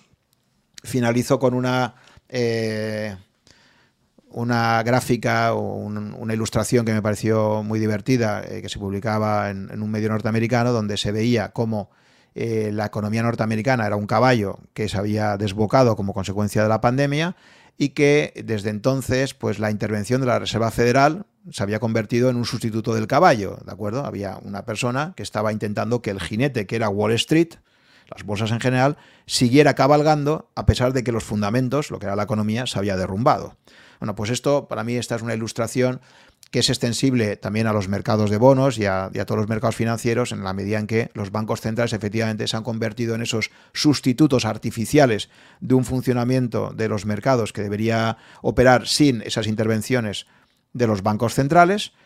En definitiva, unos bancos centrales que están interviniendo en todos los frentes de los mercados financieros, que están absolutamente distorsionados eh, por estas intervenciones y que no tienen visos de eh, salir de ellas en el corto plazo. Yo no veo la forma en que los mercados puedan llegar a ser realmente libres en los próximos años con un papel tan importante como el que tienen los bancos centrales. Esa va a ser una de las, de las grandes cuestiones que veremos cómo se van a enfrentar en los próximos años o incluso décadas.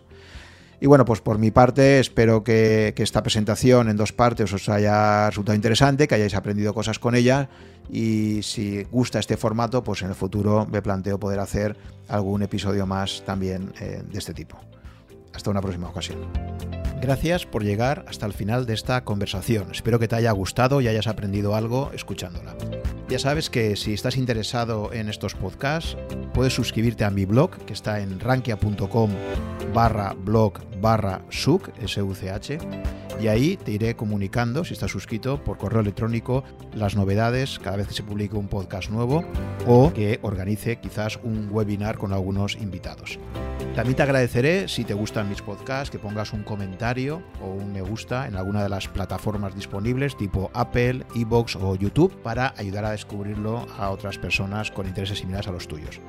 Muchas gracias por tu fidelidad, si me sigues desde hace algún tiempo si me acabas de descubrir, espero que te resulte interesante y que puedas escuchar algunos episodios más. Nos vemos en el próximo capítulo.